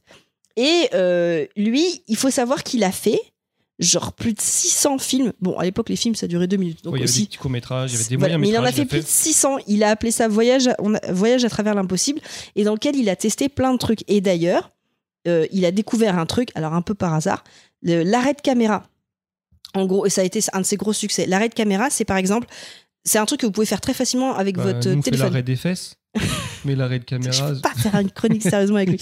L'arrêt de caméra, c'est par exemple, ton téléphone, tu le fixes sur quelque chose, ok? Tu filmes une scène où tu tiens un objet, tu arrêtes la caméra, tu gardes la même position, tu changes l'objet, Mais tu reprends le film. et ça fait un tour de magie. D'accord? Euh, ça s'appelle l'arrêt de caméra. Et lui, euh, il a fait ça. euh, il, a, il a fait ça dans un de ses premiers films, qui s'appelait L'escamotage d'une dame au théâtre. Euh, et du coup, euh, je crois qu'il remplaçait un bus par un corbillard ou un truc comme ça. Ça lui a, enfin, ça lui a valu un, un grand succès. Et il a découvert plein de petits Mm. trucs. Bon, je rentre pas dans les détails. Si vous voulez, vous allez sur internet, vous aurez les cours Non, sur le J'en parle un cinéma. petit peu dans certains fait le trucs. mais, tonneau euh, des naïades où Ouais, mais j'ai pas tout pris parce que je me suis dit, il a fait la- il a tête de caoutchouc. Il a fait Je me suis dit, il y a tellement de gens qui ont étudié ça. Si vous voulez, bah, vous allez sur Internet et euh, en contenu Et puis, sponsorisé. si, si ça vous dit rien, Georges Méliès, je pense que vous êtes pour euh, Ah, si tout le monde a vu la lune, la lune avec un les- télescope dedans, Non, en fait, la fusée Non, qui c'est la s'écrase. fusée qui s'écrase dans on l'œil. dirait Dans un télescope dans l'œil. Non, non, c'est une fusée. C'est une la fusée. fusée, en fait, c'est- ça reprenait Ça ressemblait quand même vachement à un télescope. ça finit. Mais bon, en tout cas, le truc avec Méliès, c'est que lui, sa caméra, il l'a jamais bougé. Il était tout le temps. Il Mais a... C'était quand même un inventeur de génie d'un point de vue Oui, c'était un inventeur de génie, mais le truc, c'est que ce type, il a jamais bougé la caméra. C'était toujours un plan fixe. Du coup, on arrive sur d'autres types. Euh, Edwin S. Porter, 1870-1941. Donc lui, lui qui est un inventeur, souvent des inventeurs les mecs, et aussi un réalisateur, il est américain, qui travaillait à l'ère du cinéma muet. Et lui, en fait, il a fait plus de 250 films. Ils étaient un petit peu plus longs, donc il en a fait un peu moins. Ça commençait à être un peu plus long. Euh, dont des titres qui vous diront rien du tout, du genre What Happened on the 23rd euh, Street, New York City ou euh, Jack and the Beanstalk. Enfin, je pense que ça va rien vous dire. Il en a fait un qui est important qui s'appelle Life on- of an American Fireman. En fait, c'est un film qui raconte un sauvetage d'un pompier. Pompier, ouais. Et la grosse différence qu'il a, qu'il a, qu'il avait dans ce classe, c'est qu'il a déplacé sa caméra. C'est-à-dire qu'il est, il est- sur une scène, il est à l'extérieur, il suit le pompier, puis il y a une scène où il est à l'intérieur. Grosse révolution. Donc la, la caméra, le film qui rentre dans une porte par exemple, comme ça. qui Non, en fait, il coupe. Non, non, il coupe. Il coupe. Mais Ah, déjà, ça, déjà, ça, c'était une innovation de changer de plan. que Sauf que c'était tellement une innovation qu'aujourd'hui, tu as une scène comme ça. Qu'est-ce qui se passe? Le mec, il filme dehors le pompier qui monte à la fenêtre, Mhm. et ensuite il se met à l'intérieur. Il coupe, il se met à l'intérieur. Ouais. Et tu- Mais lui, non, ils en étaient pas encore là. Tellement ils étaient en retard. Il faisait une scène où il filmait le pompier monter, rentrer à l'intérieur, on voyait pas ce qui se passait. Il ressortait, il redescendait. Là, la caméra coupait, on se mettait à l'intérieur et il refaisait la même scène. D'accord. Là, tu le voyais rentrer, etc. Mais pour le Ah spectateur, oui, n'y ça avait, pas- marchait. il y avait pas encore ce côté temps réel du montage. Non, il n'y avait pas encore ça. A- Je vous montre un côté, ensuite on repart en Non. arrière et je vous montre. euh, Mais lui, déjà, ce qu'il a fait, c'est que Là, il a changé de plan. il a changé de plan et aussi il coupait un petit peu plus tôt avant la fin de certaines scènes. C'est-à-dire qu'il n'attendait pas forcément. euh, Par exemple, il y a une image avec un train. Il y a un train qui part et il y en a un autre qui arrive. Mhm. Et en fait, il a coupé avant que le train ait fini de partir. Il en a, mis- il a, il a mis Pour plus tôt que quand le, le train train. soit super long, un truc comme ça. Non, pour que ça arrive plus vite en fait entre les deux trains. Sinon, il fallait attendre deux heures parce que. Enfin, c'était le premier à faire ça. Après, il faut aussi rappeler que les caméras à l'époque étaient extrêmement grosses, imposantes. Ouais, On- et c'était compliqué de se, se déplacer avec. Mais ce, que je trouve intéressant, c'est qu'en fait, tu te dis, ça paraît inné quand tu vois ça, mais en fait, ils ont découvert truc Au bar fur et à mesure. ouais. au fur et Non, à mais en mesure. fait, euh, je trouve que tu retrouves ce truc-là. Moi, j'ai des souvenirs à l'époque des, des, des, des cassettes vidéo et des, euh, des caméscopes. Avec des amis, on voulait faire des courts-métrages sans aucune connaissance. Et bah, comme un con, tu te retrouves à filmer des, juste des plans séquences sans te poser de questions de montage quand tu essayes et que tu connais rien. Et c'est c'est- en fait, c'est dans la logique même de se dire Ah bah, je vais pas m'arrêter, recommencer, m'arrêter, recommencer. Et au bout d'un moment, tu dis Ah bah, si, il faut faire ça. Et donc, bah, à l'époque, euh, ouais, c'est- en fait, c'est peut-être normal qu'il ne soit pas dit on va arrêter, on va se déplacer et on va reprendre. C'est même pas arrêter parce que quand tu filmes vraiment, tu filmes en continu. Après, tu filmes une autre scène et après, tu coupes Mm. et tu mélanges les deux en- ou Ouais, les mais trois. ou- d'un point de vue juste purement euh, euh, comment financier, parce que la pellicule coûtait extrêmement cher, on pouvait Mm. pas faire ce qu'on voulait. Donc le fait d'avoir mis directement la caméra à l'intérieur et filmer l'entrée, d'un point de vue économique, ça a été plus économique que de faire tourner la caméra, euh, le fait qu'il ressorte, etc.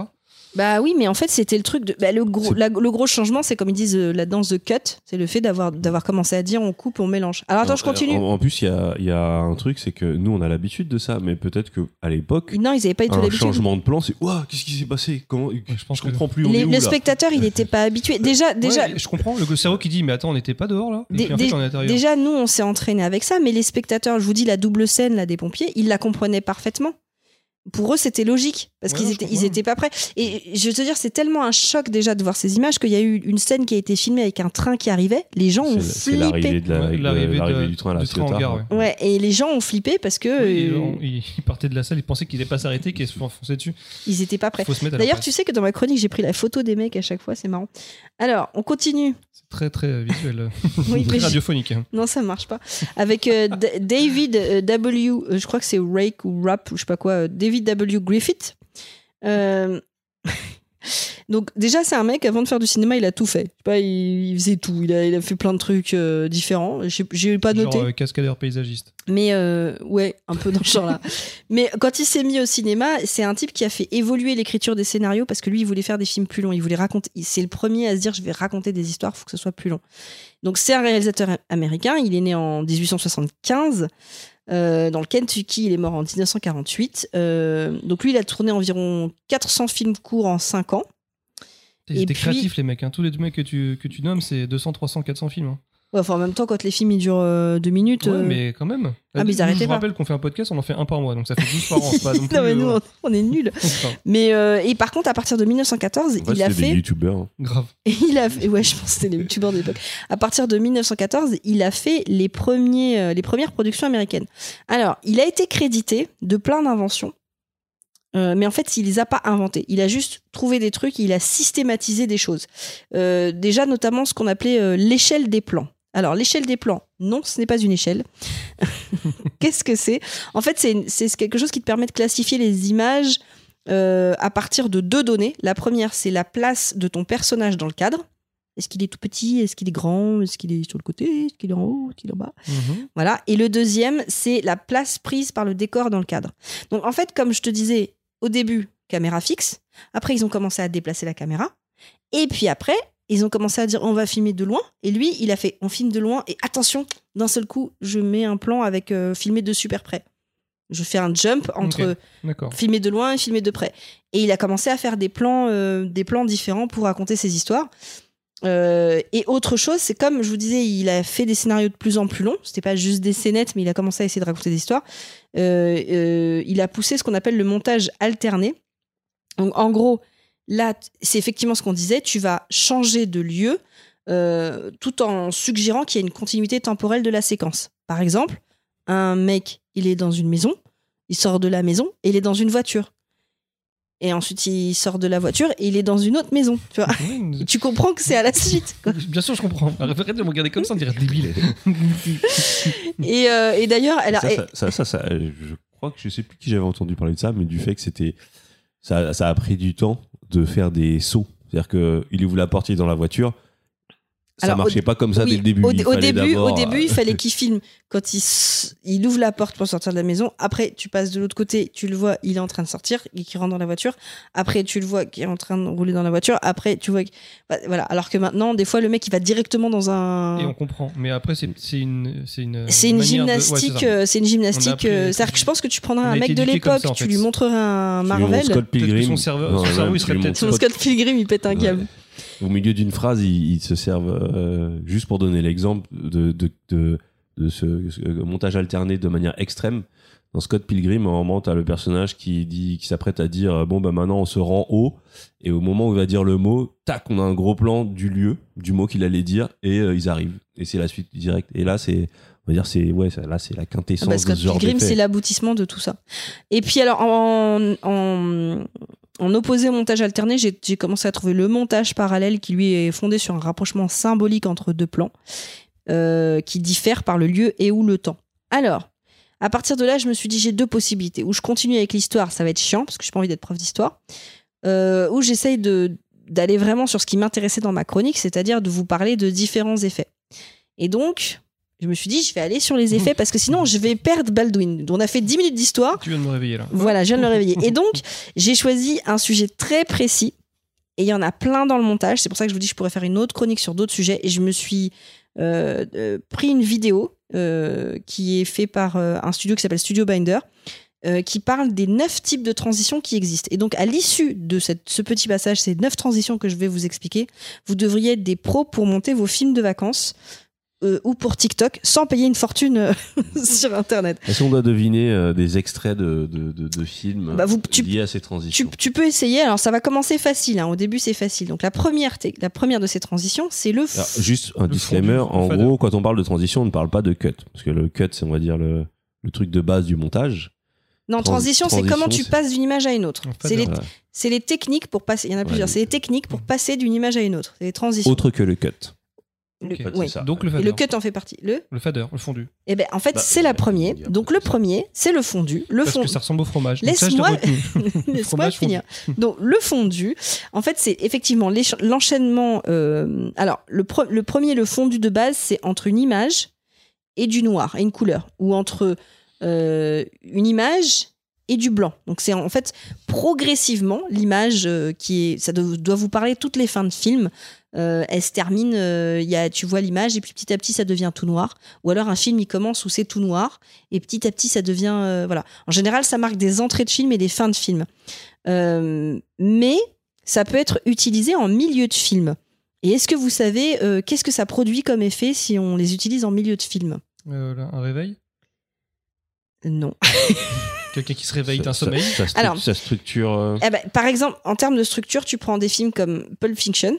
Il y a des fondus au noir Ah, bah l'image, le truc entre. parallèle. En fait, Une autre. euh, en- c'est en fait euh, Pulp Fiction est structuré en chapitres. C'est ça, un autre chapitre. Et voilà, et ça termine un chapitre, ça en commence un nouveau. Tarantino, il utilise souvent ça. euh, Ou alors ça peut être simplement un effet de style.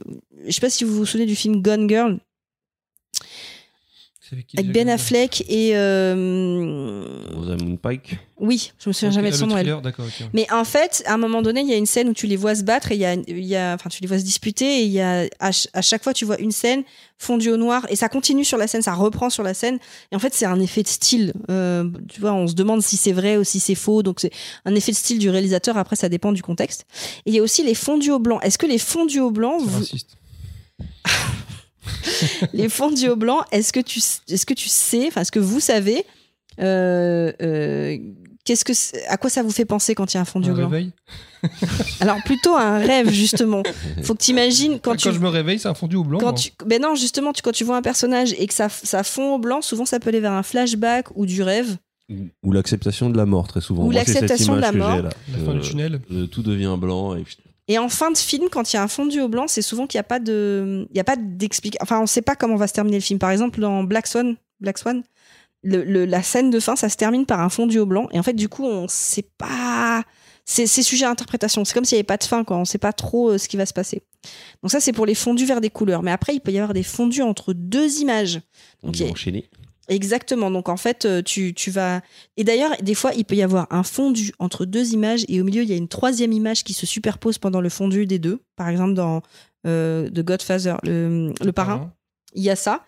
Et, euh, et en fait, en général, quand tu, quand tu. Alors, il y a deux choses. Quand tu fais des fondus entre deux images, ça peut suggérer un temps long.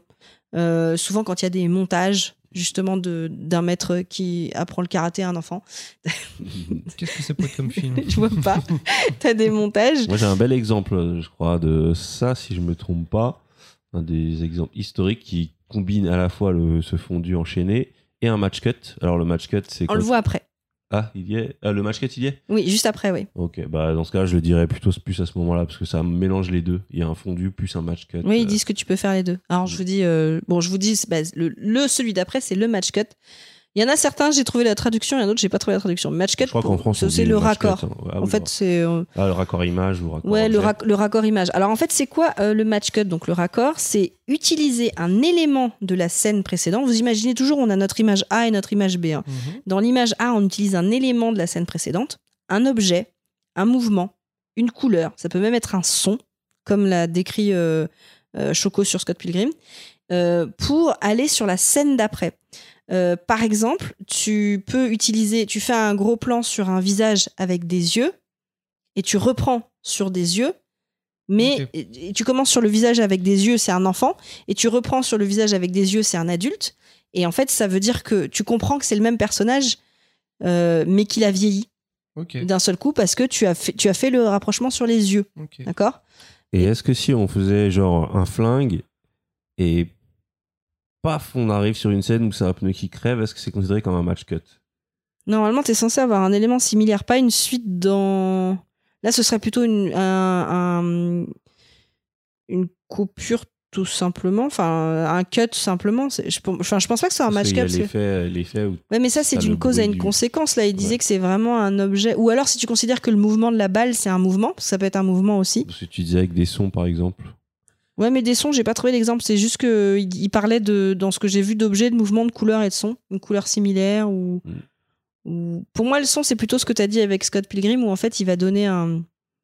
Bah non, parce qu'il n'y a pas de son justement. Il, a- il s'apprêtait à parler et en fait il y a le mot qui apparaît à la place. Si, si, si, si, je l'ai vu dans un truc avec une nana, c'est dans une comédie. Le son, c'était euh, une nana qui criait, Mhm. et dans la scène d'après, elle est toujours en train de crier, mais euh, elle fait autre chose. Par exemple, euh, dans le court-métrage avec Groot aussi, il y a des courts-métrages sur euh. Groot sur Disney. Il y en a un où il est en, en train de, de s'énerver. Enfin, il, il se passe un truc qui lui plaît pas, donc il s'énerve, il crie, et tu vois qu'il fait Ah Et ensuite, tu vois, ça coupe, même plan avec le, le son Ah Et en fait, tu vois, il y a écrit 37 minutes plus tard, tu vois. Mm. Bah, du coup, tu as gardé le, son d'une un scène à une autre. Voilà. Donc en fait, Du mon truc du flingue, ça marche si on entend le coup de feu du flingue et qu'on cut sur le pneu qui crève en même temps. J'imagine, mais tu deviens vraiment technique. Du coup, c'était quoi ton exemple avec le fondu et le match cut? Euh, c'est dans euh, comment s'appelle ce film de ce film, 2001 l'Odyssée de l'espace. Euh, au moment où euh, les singes euh, apprennent à se servir de l'outil euh, avec un os où ils, tuent pour la première fois un autre adversaire et à la fin ils balancent cet os et cet os euh, tourne en Ah l'air oui. et il y a un fondu sur la station spatiale ce qui fait comprendre en un plan bah, que de cette technologie basique qui est le gourdin on arrive jusqu'aux vaisseaux spatiaux et donc il y a à la fois un fondu et un match cut parce qu'il y a un match cut sur la forme de l'os et euh, Mais c'est exactement ça, parce que dans la vidéo, il y était, mais il était dans match cut. Ouais, c'est- Mais il, y est- mais c'est un match cut avec un fondu. mais il était dans fondu, cette ouais. vidéo aussi. euh, avec, je l'ai vu, du coup, l'os euh, qui se. Voilà. Sauf si euh, peut-être que je me trompe, peut-être que c'était un cut direct, je me rappelle plus. Non, il non, me que non, un non, euh, je crois que c'est un fondu. Euh, je continue. Donc après, il y a The Iris. Alors, The Iris, c'est quoi? C'est vous imaginez que vous avez. en fait, je trouve que le meilleur, le meilleur exemple pour comprendre The Iris, c'est est-ce que vous vous souvenez des, des, des vieux dessins animés euh, Je crois que c'est Tex Avery qui finissait avec That's All Folk. En fait, la dernière scène, tu avais un, un, Mhm. un qui cercle se- ouais, qui qui se- mettait autour et ça fermait par le cercle. Mhm. Ben, en fait, euh, dans les films, c'est euh, tout est noir autour. Il y a un, un espace d'iris. Enfin, il y a un, oui, il y a un, Un rond cercle. un rond, un cercle euh, qui, qui, qui, soit la scène s'ouvre par ce rond, soit elle se ferme par ce rond. Mhm. Euh, et ça fait une espèce d'ouverture. voilà. Il faut savoir que cet effet, il est un peu démodé. D'ailleurs, je pense à un vieux dessin animé C'était pas pour ça. MGM qui commençait comme ça avec le lion? Il y avait pas un truc, un machin? Je sais plus, mais le, der- le dernier où je l'ai vu, c'était sur euh, la comédie musicale avec euh. Ryan Gosling et Ah, La La Land. euh, La La Land. Mm. Et en fait, si tu veux, La La Land, ça a une image un peu parce qu'ils disent c'est un peu, ouais. voilà, bah, c'est ça, ça fait un petit peu vieux. Et du coup, quand tu utilises ce genre d'effet, ça a un côté un petit peu vintage, un petit peu ancien. euh, Je crois que ça a été des, des, des fois détourné par exemple par Tarantino qui peut arrêter le cercle à un moment, euh, qui se referme pas ou qui va juste sur un visage. J'ai- Je sais plus, j'ai des Alors, images en tête, mais euh, ça a aussi c'est été utilisé utilisé. dans. Attends, je crois que c'est The Departure. Euh, Departed. The- non, The Departed, pas The Departure. The Departed avec. euh, comment il s'appelle euh, DiCaprio, Matt Damon. Matt Damon. Là, Il y a une scène de Matt Damon où en fait tu le vois quand il va arriver à l'école. euh, il, il est tout petit dans un cercle. Et en fait, après, ça s'agrandit sur le décor et ça signifie à quel point il est tout petit par rapport à- au décor qu'il voit. Mm. Mais il faut vraiment voir la scène pour la comprendre. C'est pour ça que je l'avais pas mis là en exemple. Euh, voilà, mais je pense surtout au truc de la La Land parce que ça donnait vraiment ce côté à l'ancienne. Je continue par la scène, la scène d'après. Donc c'est un, un balayage. Euh, donc c'est pas pour les cheveux. donc en fait un balayage c'est quand on remplace donc l'image A par l'image B euh, avec un- une espèce de ligne qui va balayer. Comme Star Wars. Alors exact, c'est exactement ce que j'allais dire. Bah, c'est lui qui l'a rendu. euh. En fait, oui, tu peux le faire de la gauche vers la droite, du haut vers le bas, En en, biais, diagonale, en autre diagonale. Tu peux même faire une forme, par exemple une étoile Oui, euh, bah oui. qui s'ouvre Bah, je pense que tous les gens qui ont qui se sont mis à faire du montage dans les années fin 90 début 2000 avec des logiciels tout pétés, ils se sont ça. éclatés avec les transitions. C'est ça, exactement ça.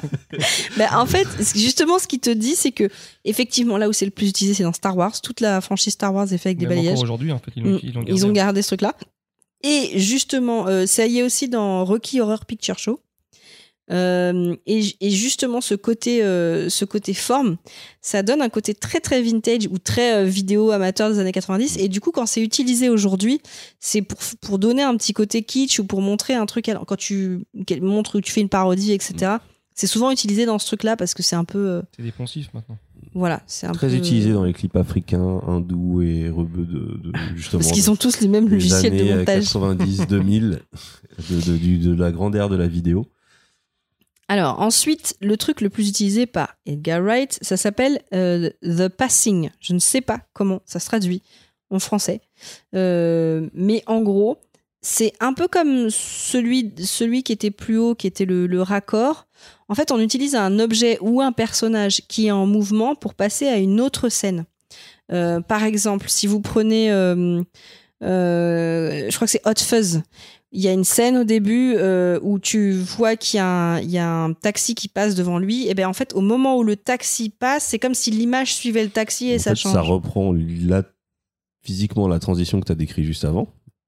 Sauf que c'est un objet qui accompagne le, Oui, sauf que le tu- balayage. C'est comme si le balayage était accroché, euh, À l'objet. était accroché Ah, à l'objet en ouais, gros. Des fois, ça peut être un élément du décor. C'est quelqu'un qui passe devant un poteau et ouais, le vois. poteau, il sert. Il y avait Ouais, pas, des fois, euh, tu t'arrives devant le poteau. aussi ça Oui, bah, c'est Edgar Wright. C'est, Ok, il, a, d'accord. il, en, il, il utilise euh, à fond les balais. Et par contre, des fois, je pense que ça nécessite des effets spéciaux.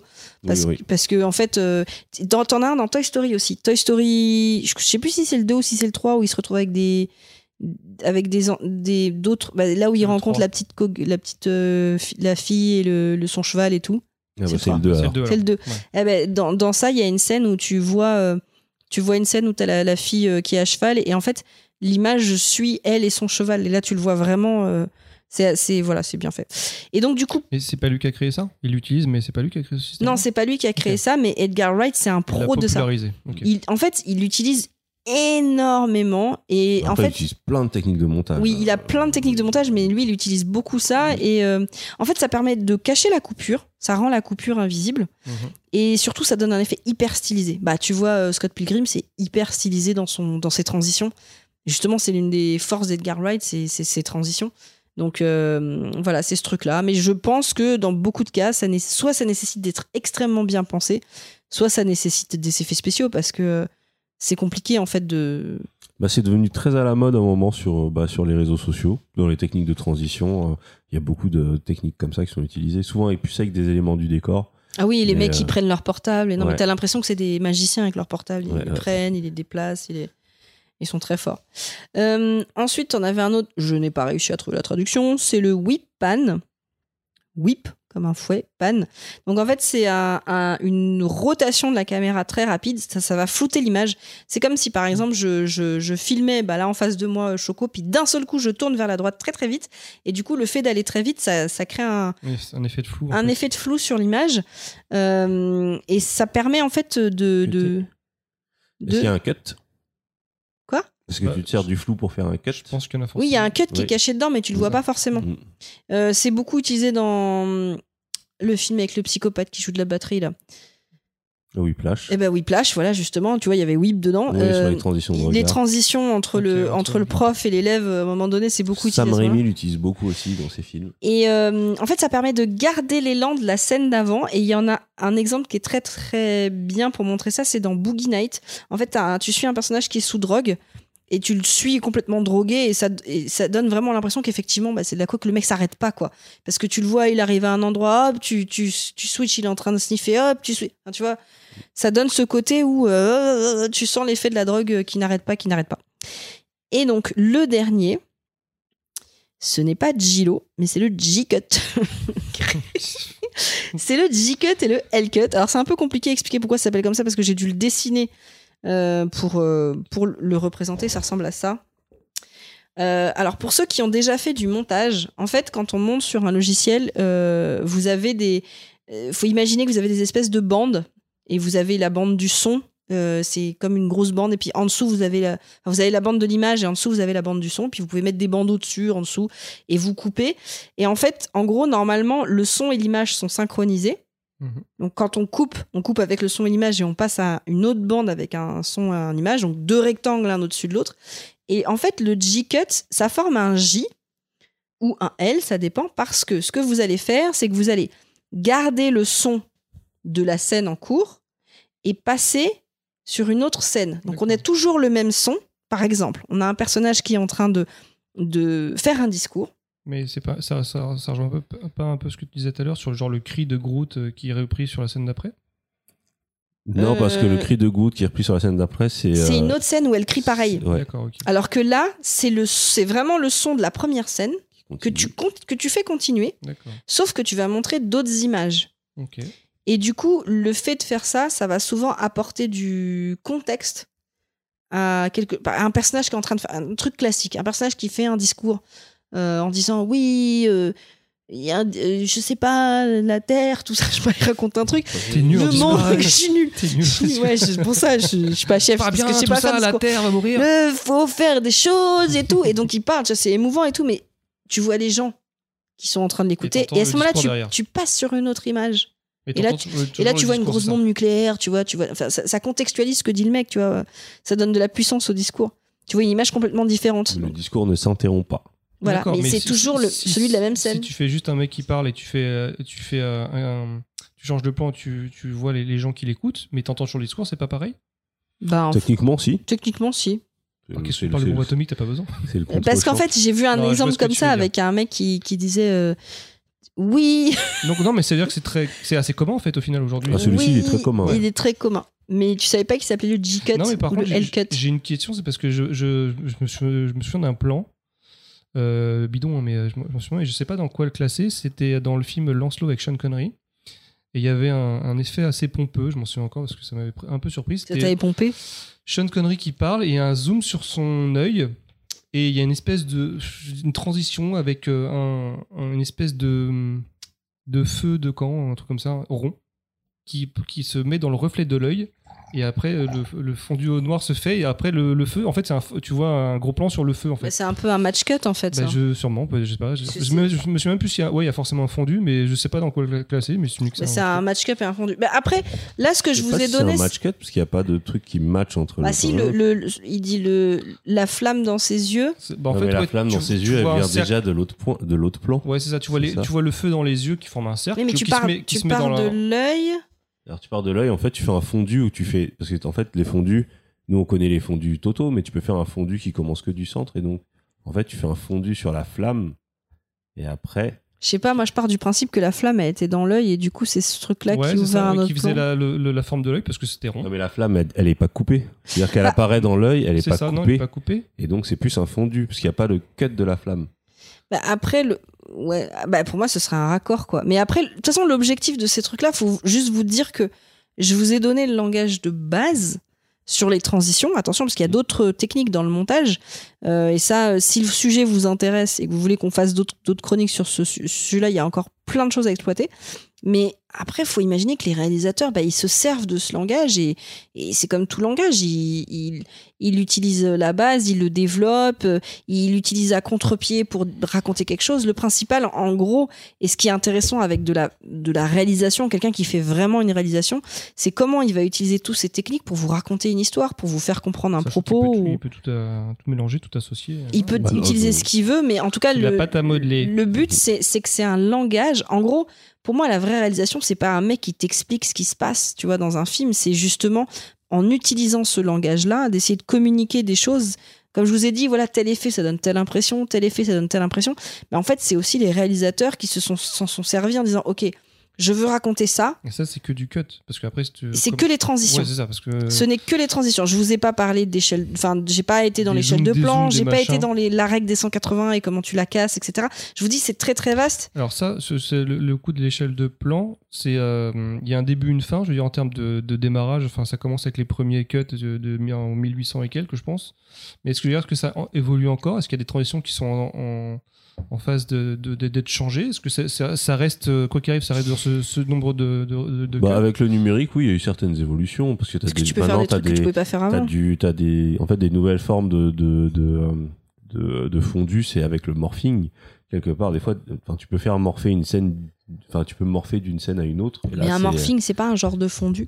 C'est un genre de fondu, mais c'est euh, pas pareil parce que c'est plus vraiment entre deux images. Là, il y a de la vraie interpolation et des trucs qui sont créés entre ces deux images pour les faire matcher.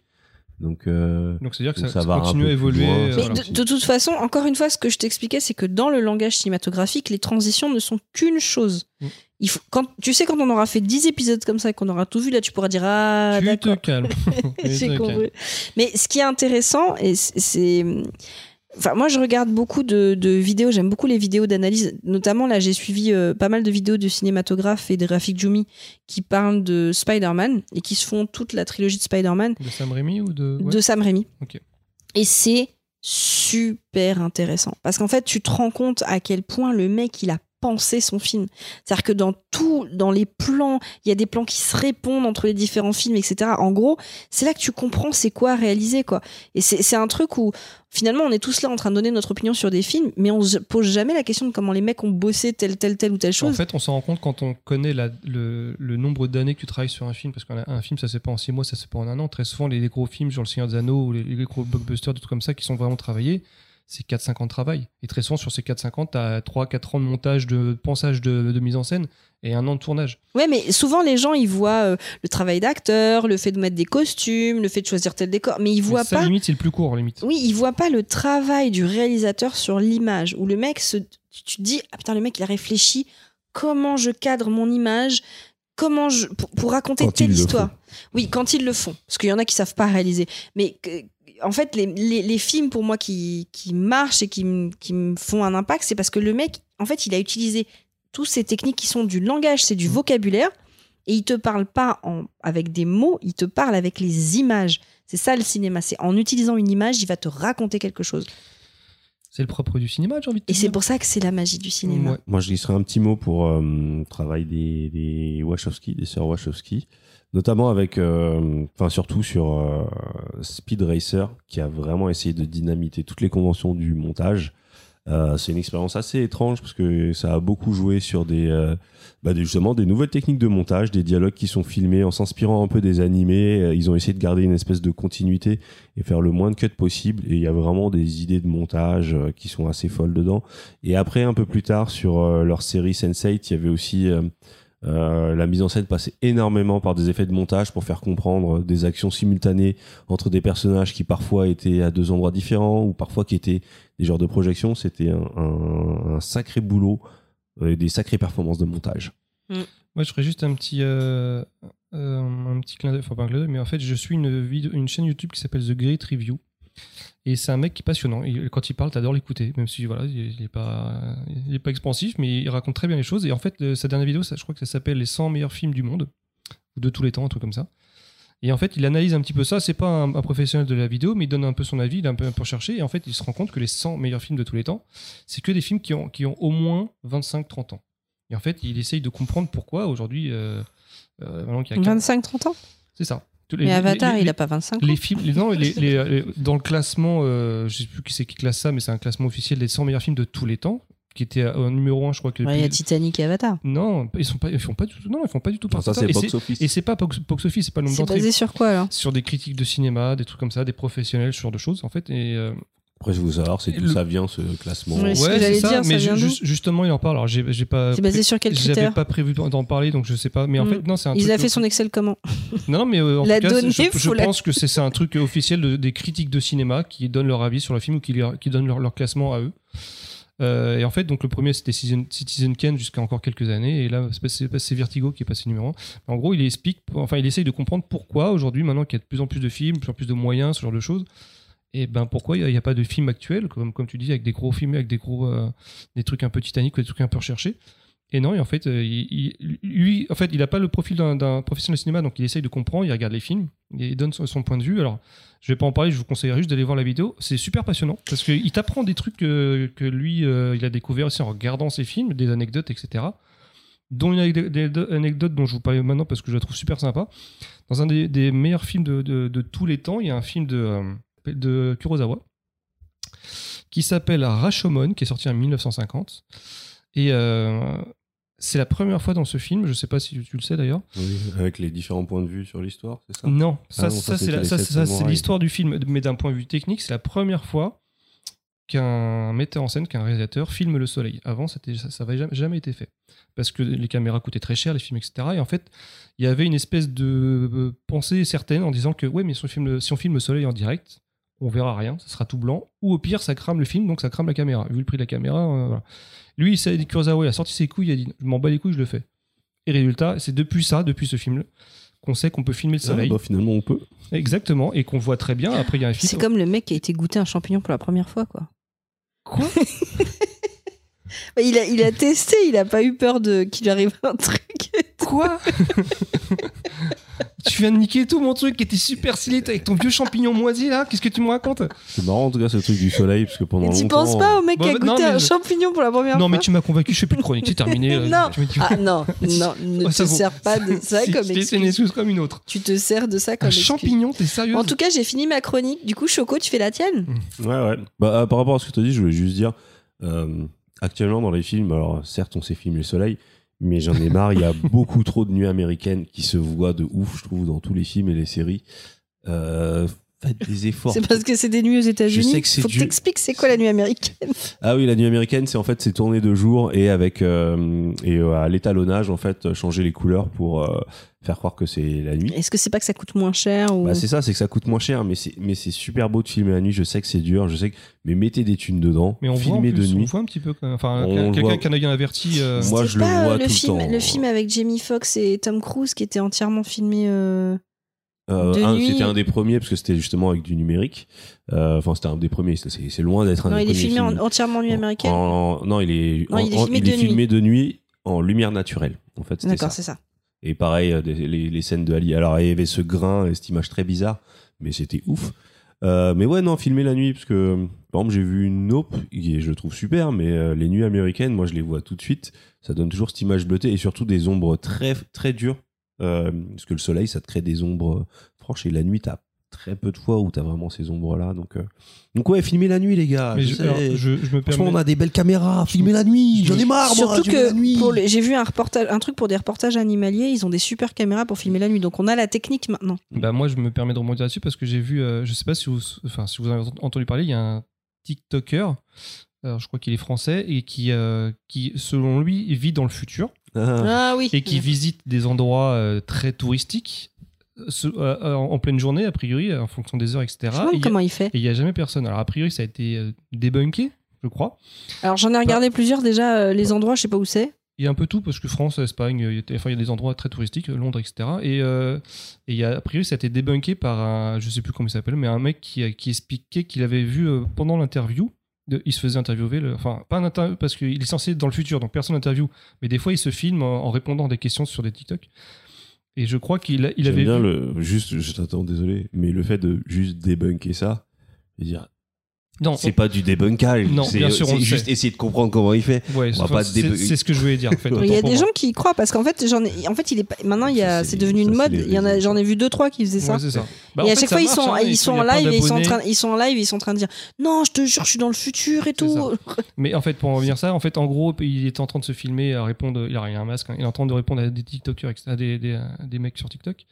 Et je crois que, selon les vidéos du mec qui essaye de débunker ça, et je crois qu'il il, a, il a pigé le truc, en fait, parce que derrière lui, il y avait un, ou posé sur son étagère, il y avait un appareil photo qui, je ne sais plus quelle marque, un Sony, un truc comme ça, un modèle bien particulier, que ce même vidéo, A7S, ce que, que ce même euh, mec qui débunk connaît bien parce qu'il a, le- il a ce, ce- cet appareil photo. Et en fait, il explique comment il, a, il fait toutes ces vidéos. C'est qu'en en fait, il y en a qui, qui pensaient bah, il filme très tôt le matin ou très tard le soir, mais très tard le soir, on verrait, ce serait pas en pleine journée. En fait, il expliquait que euh, en fait, il filme même pas très tôt le matin, il filme la nuit. Sauf que l'appareil qu'il a, le gros avantage, c'est qu'il a un capteur lumière tellement fort que en, en- en- réglant ce- ce- ce- cet appareil, tu crois que tu es en plein jour. Et en fait, c'est comme ça qu'il baise un peu tout le monde. Tout le monde pense qu'il est en plein jour, qu'il est à des heures, etc., etc. Non, en fait, il est en pleine nuit. Sauf que l'appareil fait que bah, ça, ça, ça- ça Oh, nique c'est génial. Mais je suis tombée sur quelques TikTok comme ça. Et ce que je trouvais marrant, c'est que le mec racontait une fiction à partir de ça. Et ça, je trouvais ça assez cool. ouais moi j'aime bien le principe c'est juste que je trouve je trouve un peu ridicule le- la, la hype en mode est-ce que c'est vrai ou pas? Je trouve que c'est super intéressant et c'est de la c'est de la fiction euh, originale Le mec, il s'est fait Hmm. tailler un costard parce qu'en fait, à la base, c'était juste un, un- un mouvement, un truc publicitaire, en fait. Il a, fait, il a créé tout ce, ce, ce, ce- ce Ah truc au pour final pour vendre un livre. D'accord. Et en fait, il se fait détruire maintenant euh, c'est cool mais Bah, personne ne le connaît. Il a qu'à fermer son que- compte et en ouvrir un autre. Oui. Son image, je la vois pas. Du coup, euh, Choco? alors euh, à mon tour Mais ouais. Ok, bah, moi j'ai décidé de vous parler euh, des pâtes à tartiner. Euh, les Ah, différentes. euh, T'es là. Notre châtel, là. Non, je pense que cette chronique, elle est venue du fait que Baldwin a commencé à dire c'était mieux avant les effets spéciaux. Et toi, t'as dit non, je vais te prouver le contraire. Et du coup, Ah, euh, mais là, Baldwin tu a dit spoil un peu parce qu'au début je voulais faire genre. Je Ah, mince. Faire genre. Bah, je- peux, je peux un- couper ça. Non, Je- on un coupe- peu on la coupe pas, mais on la refait. Allez, vas-y. Donc ouais, ouais, bon, moi j'ai marqué euh, Practical versus CGI. Euh, Du coup, je suis en train de me demander, je coupe, je coupe pas, Ouais, je non, coupe, je coupe pas. Non, Les non, gens ont besoin de pas, savoir comment ça marche. Bah ouais, je voulais faire un, ouais, mm, un sujet un peu, un peu spécial parce que je vais pas forcément détailler euh, euh, au maximum euh, ce que c'est que les effets spéciaux pratiques et les effets spéciaux numériques. Je vais faire des, vraiment des, des, des résumés assez simples, mais c'est plus la question. euh, c'est une question que j'ai souvent vu, enfin, un statement que j'ai souvent vu revenir sur. Euh, on sait plus faire des effets spéciaux, les effets spéciaux c'était mieux avant, et euh, notamment euh, quand on parle des effets spéciaux, euh, ce qu'on appelle Images pratiques, euh, face aux images de synthèse. Donc, euh, qu'est-ce qu'on appelle ces practical effects? Donc, euh, effets spéciaux pratiques. Par exemple, les marionnettes. Non. Bah si, justement, les marionnettes, ça en fait partie. En fait, c'est tous les effets spéciaux qui sont faits physiquement. Donc, ça va de, De Yoda Ça- dans Star Wars. ça va de, Yoda- ça va de, de, de Ah, c'est des animatroniques alors. Eh, mais les pas que des animatroniques. En fait, ça, ça comprend euh, les miniatures, les maquettes, euh, certains, même la fabrication de décors. euh, quand on Le voit les décors sang. Fantastiques. Le des sang, tout. Euh, les maquillages, euh, tout ce qui est stop motion, en fait tous ces effets qui sont réalisés euh, physiquement face aux effets numériques qui, qui, Le faux sang. qui Je consistent. viens de le dire. euh, Ah, c'est ça que tu disais. T'as compris quoi? J'arrivais pas à comprendre ce que tu Le, le, le faux. Mais t'as trop mangé de champignons, t'as t'as t'as trop dans la forêt, toi. donc les CGI et les effets numériques qui sont des effets réalisés euh, par ordinateur pour simplifier au maximum. Donc ça va de la modélisation de créatures, de véhicules, de décors. Euh, ça va aussi sur tout ce qui est euh, compositing, c'est-à-dire euh, prendre différents éléments, euh, un mec qui a été filmé, un décor qui a été créé et mélanger toutes ces images. Euh, tout ce qui est effet, euh, effet d'eau, effet de fumée, effet, euh, effet de, de, de, de, pouvoir, euh, tous ces effets-là. Des explosions. Voilà. Et euh, ce qu'il faut savoir, c'est que par exemple, dans les euh, practical effects, on peut, on, on, on simulait aussi de manière physique à une époque, bah, justement, des éclairs, des trucs, sauf que c'était très, très, très difficile et que finalement, ça a beaucoup pris son essor dans les CGI. Mais bon, revenons-en un peu à nos effets pratiques. Euh, si je devais les définir vite fait, je dirais que c'est euh, avant tout euh, de l'artisanat. Euh, ça remonte vraiment au début du cinéma. Je veux dire, euh, euh, le King Kong de 1933, bah, c'est une créature qui est faite en stop motion. C'est quelque chose qui est devenu historique. Euh, dans les grands noms aussi euh, du passé, il y a Ray Harryhausen avec avec, j'allais dire l'attaque des Titans, mais non, ce n'est pas ça. Le choc des titans. le choc des titans, par exemple, ou Jas- Jason et les Argonautes, qui mettaient beaucoup en avant justement toutes ces techniques de, de stop motion. Donc en gros, le stop motion, pour expliquer, Stop motion, c'est euh, on a des petites marionnettes, euh, on les fait bouger, on prend une image. On les refait bouger, on prend une image, on les fait bouger, on les prend une image. Et, euh, du coup, on les fait bouger, on et prend, une, image. Et après, on les refait bouger encore. Mais ça et date on de- prend une image. Tu prends une photo en fait. Chaque Ouais, ouais, c'est une photo à chaque fois. Et en fait, ça te permet de faire des, des créatures animées. euh, Et c'est très en vieux, parce que Georges Méliès était un des premiers à le faire en 1901. Ah bah sur un de ses premiers courts-métrages, qui s'appelle La Lune à un mètre ou un truc comme ça. Et euh, bah ouais, et, euh, en fait, c'est déjà il y a hum, il y a ce côté euh, très vieux et aussi un peu très noble parce que c'est c'est vraiment de l'artisanat. C'est des gens qui vont fabriquer euh, des décors à la main, des gens qui vont fabriquer des, des costumes à la main, des, des, des prothèses, des euh, des, euh, des bah, justement des maquettes. Euh, ça demande un, tr- un, un savoir qui se transmet de de, D'artisan d'artisan. d'artisan en, artisan ouais c'est vraiment quelque chose qui a pas été euh, qui a été beaucoup moins euh, industrialisé que euh, que ce qu'on pourrait imaginer justement de, l'image synthèse où on est plus dans de l'ingénierie où on dépend beaucoup des logiciels mais euh, ça c'est ce qu'on pense mais en vérité si on se pense un peu sur les débuts de l'image de synthèse, c'était aussi un truc de nerd, c'était aussi un truc de passionné, et c'était aussi un truc de quelque part il y avait aussi de l'artisanat dans la création de ces images de synthèse. Ça a été beaucoup beaucoup de, techniques pour réussir à, à, simuler des choses alors qu'on n'en avait pas la possibilité. Donc cet argument de l'artisanat, je dirais ouais. Alors, si je peux juste euh, faire une petite, analogie pour justement euh, rajouter un peu du grain à moudre, c'est que pour donner une idée, le stop motion, pour faire euh, une minute d'animation, il faut à peu près 1400, 1400 photos. Ce qui est énorme. pour juste 60 secondes de film. Mais en fait, pour en revenir justement aux premières images synthèse, donc ça, j'avais marqué dans ma, dans, ma, dans ma chronique, mais en gros, le premier film à avoir fait une séquence en image de synthèse, enfin, avec une image informatique, c'est Westworld de, de Michael. C'est- Je sais plus en quelle année c'était, je crois que c'était en 73 ou un truc comme ça, je vous dirais. Et il y avait 10 secondes de, de film et ça avait pris à peu près euh, une dizaine d'heures par seconde. Donc en fait, en termes de temps de travail, malgré les ordinateurs, ça prenait aussi beaucoup de temps, surtout à l'époque Bah, Jurassic Park. vous Bah ouais, ouais, justement, en fait, l'artisanat. Donc oui, les effets spéciaux pratiques, c'est de l'artisanat, c'est vraiment une science. Alors que de l'autre côté, c'est des, c'est des ingénieurs, c'est des geeks qui sont sur des ordinateurs et qui appuient sur des boutons. Non, je suis désolé, non. À l'époque, euh, tout dépendait de la, de, de, de la puissance de calcul. Cette puissance de calcul, elle était très limitée à l'époque et pourtant on a quand même eu de belles images et, des, et, et, euh, et ça, ça, a- ça a demandé beaucoup d'astuces, d'espièglerie. C'est la vie de Candy.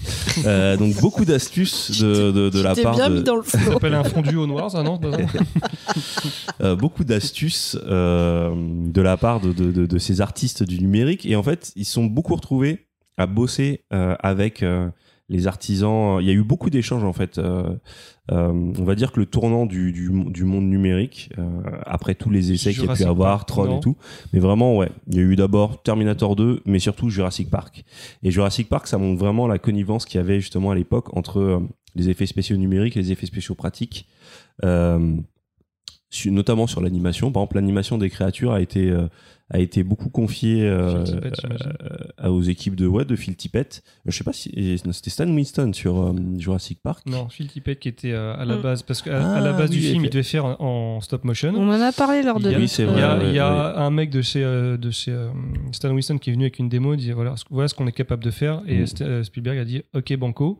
Mais il a gardé quand même Phil Tippett comme conseiller parce qu'en termes d'animation, parce qu'en fait, il avait besoin de travailler ensemble. Voilà. Donc oui, ouais, parce que euh, ce qu'il faut savoir, c'est que sur ces premières images de synthèse, pareil, il n'y avait pas de moteur physique qui permettait de vraiment calculer le poids des créatures et de, et de lui donner justement de la constance. Donc ils sont beaucoup inspirés de, enfin ils ont fait appel justement aux pros de de de, de, l'animatronics pour animer euh, ces créatures. Et, euh, et en fait, on, se- on se rend compte que ouais, c'est des c'est des métiers qui sont finalement assez proches. Et il y a un peu euh, ce qui va les différencier, c'est les différentes, euh, contraintes. Euh, du côté des effets, spéciaux pratiques, on est sur de la vraie matière. Donc euh, l'avantage que ça peut avoir, c'est euh, justement euh, la réaction face à la lumière. C'est-à-dire qu'une créature qui va être sur le plateau de tournage, elle va absorber la lumière de la même manière que les acteurs. Euh, euh, il y aura pas de problème de raccord s'ils sont sur la même scène, bien évidemment. Si jamais c'est tourné sur fond vert, on a encore ces problèmes-là. Et à l'époque, au niveau de l'image de synthèse, c'était un de ces problèmes, c'était euh, faire en sorte qu'au niveau de la lumière, ça corresponde à ce qui se passe pour de vrai. Et ça, c'était très dur, parce qu'à l'époque, justement, avec cette puissance de calcul qui n'était pas assez forte, on devait... euh, Tricher on devait tricher beaucoup, on devait euh, soi-même euh, régler la lumière et faire appel à beaucoup d'astuces, euh, justement euh, tourner dans le noir, Sous la pluie, dans le noir, etc. Exactement, limiter, euh, li- limiter justement la vision pour ne pas qu'on se rende compte qu'au niveau de la lumière, ça ne matche pas. Par contre, du côté des effets spéciaux pratiques, euh, ces rendus de matière ont quand même des limites. C'est-à-dire que pour rendre de la peau d'alligator ou euh, de lézard ou euh, de créatures mécaniques, c'est assez convaincant. Pour de la peau humaine et pour tout ce qui est créature très proche des humains, ça devient un peu plus problématique. Euh, tant qu'on est dès qu'on n'est plus dans le grotesque, en fait, on voit tout de suite, c'est très très dur de faire de la chair. Et euh, une créature en animatronics humaine, elle ne trompe jamais personne. Et là-dessus, c'est quand même un avantage que l'image de synthèse a fini par rattraper et qui, et qui fait que, euh, en fait, c'est là où je voulais en venir, c'est qu'il y a des cas où un truc marche mieux que l'autre et il y a beaucoup de cas où, pour l'image de synthèse, en fait, euh, ça a permis de, de, de, de faire sauter des barrières qu'on avait sur ces anciens effets spéciaux. On a beaucoup de nostalgie sur ces anciens effets spéciaux et il y en a qui sont vraiment fantastiques. Euh, je pense à The Thing, les créatures de The Thing. Je pense à, à, euh, au maquillage de la créature dans, euh, dans Legend avec, euh, avec Tom Tim Cruise Curry. et Tim Curry. qui est une des plus belles créatures. Et même dans les exemples récents, je pense à Hellboy, on a beaucoup gagné à ce que ce soit un acteur grimé et pas forcément une créature numérique. Euh, mais il faut quand même se dire qu'il y a des limites. Et euh, le stop motion, c'était cool, ça avait un beau rendu, mais ça a quand même vieilli. Je repense à E ED209, j'adore E ED209, ED209 donc dans Robocop. Euh, où bah là, ce, côté un peu marionnette, ça donne un cachet, mais ça reste une limite. Et l'im- l'image de synthèse, un peu, a quand même permis de débloquer pas mal de limites et avec de bons réalisateurs, de permettre des mouvements de caméra jamais possibles avant, de permettre d'avoir des créatures qui se déplacent d'une manière pas humaine mais animale, chose qu'une personne déguisée ou un animatronique ne peut pas faire. Donc il y a vraiment beaucoup de cas où en fait l'image de synthèse a été quelque chose qui a débloqué. En fait, ce que tu dis, c'est que le mieux, c'est de faire les deux. Bah, le mieux, ouais, c'est de faire les deux, mais je vais aussi en venir à pourquoi on en est arrivé à cette espèce de, de mise en opposition. Euh, parce que pendant un moment, il n'y avait pas ce problème euh, de mise en opposition. Je pense même qu'il y a eu un espèce d'âge d'or où on était, euh, on était content de voir de l'image de synthèse et, et on excusait un peu les côtés. Moi, je repense à Jumanji. Il y, a- il y a eu une époque où, où la 3D a vraiment mal vieilli. Je Ouais, pense c'est à- c'est plus ça, je suis d'accord. C'est Ouais. pas le côté. On était tous impressionnés par le début de l'image synthèse.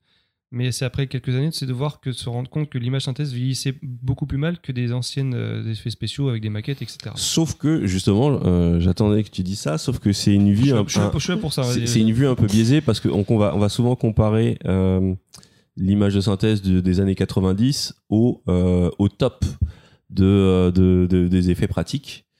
Or, bah, si tu replonges au début des effets pratiques, bah, même si c'était super King Kong, tu voyais très bien que c'était faux, et surtout les toutes premières créatures déguisées, c'était pas quand même la folie. Hein, quand on repense aux films d'invasion euh, SF des années 60, euh, Mhm. des premières créatures.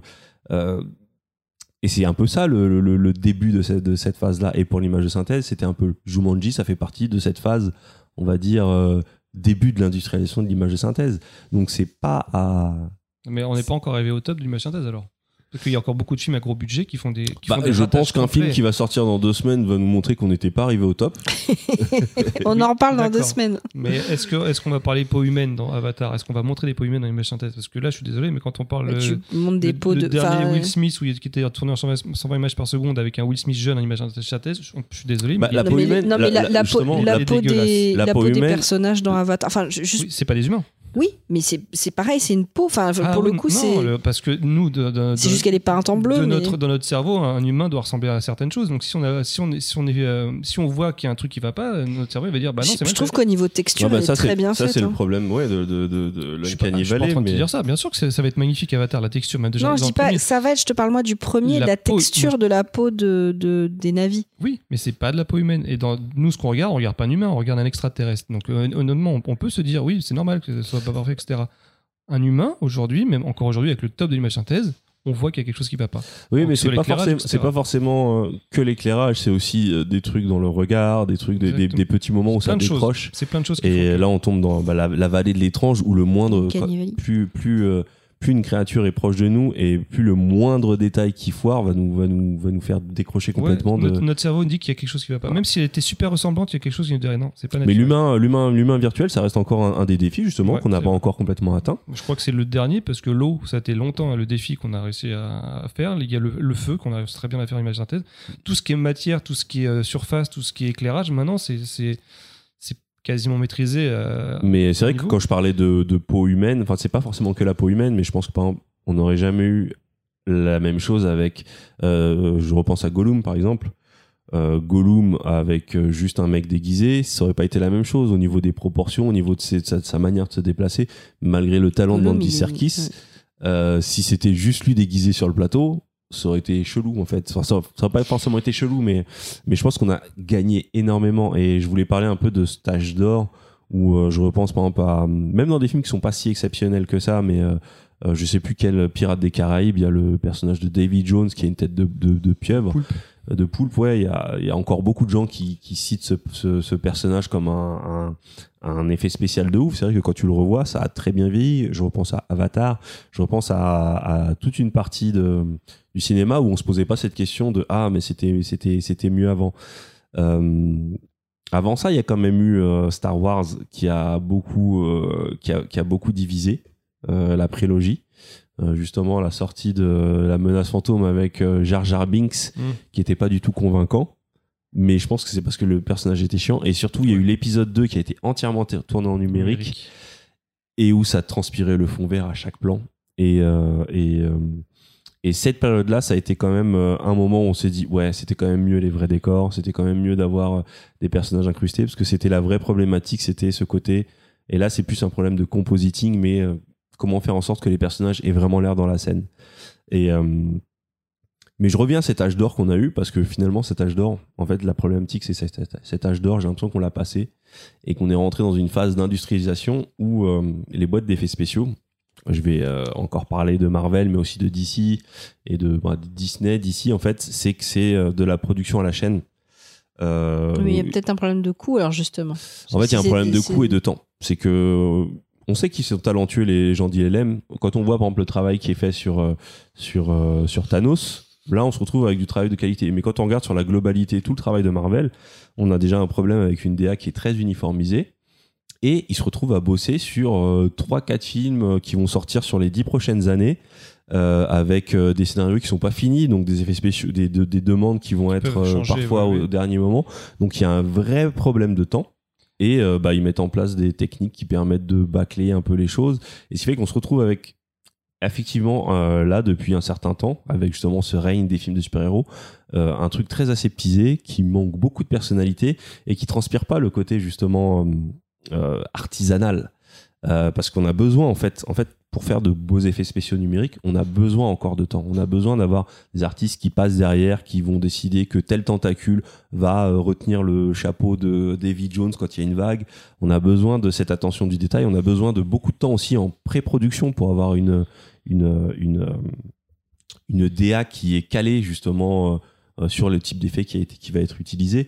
Et je pense qu'on doit vraiment considérer que euh, la mauvaise image qu'on a de ces effets spéciaux, c'est plus c'est pas dû à des à des à des euh, animateurs moins talentueux, c'est dû à des conditions de, de des conditions de production finalement qui ont changé et qui sont euh, Bah, la preuve en est, c'est que vu l'explosion du nombre de plans en image synthèse, c'est le, le, le, le dispatch de travail. C'est-à-dire que maintenant, avant, on travaillait avec un seul studio d'image synthèse. ouais ouais maintenant c'est Maintenant, quand tu regardes, c'est 5, 6. c'est un Parce petit que, en fait, sans il- compter tous les sous-traitants indiens, coréens. c'est ça. et, euh, mais le travail, le problème, c'est qu'il n'est pas uniforme. C'est-à-dire qu'il y a Mm. des plans qui sont réussis parce que la boîte est spécialisée là-dedans, mais d'autres qui sont moins bons. Et en fait, le problème, c'est que l'image, ça se voit. Donc, il y a une sorte de perte de cohérence.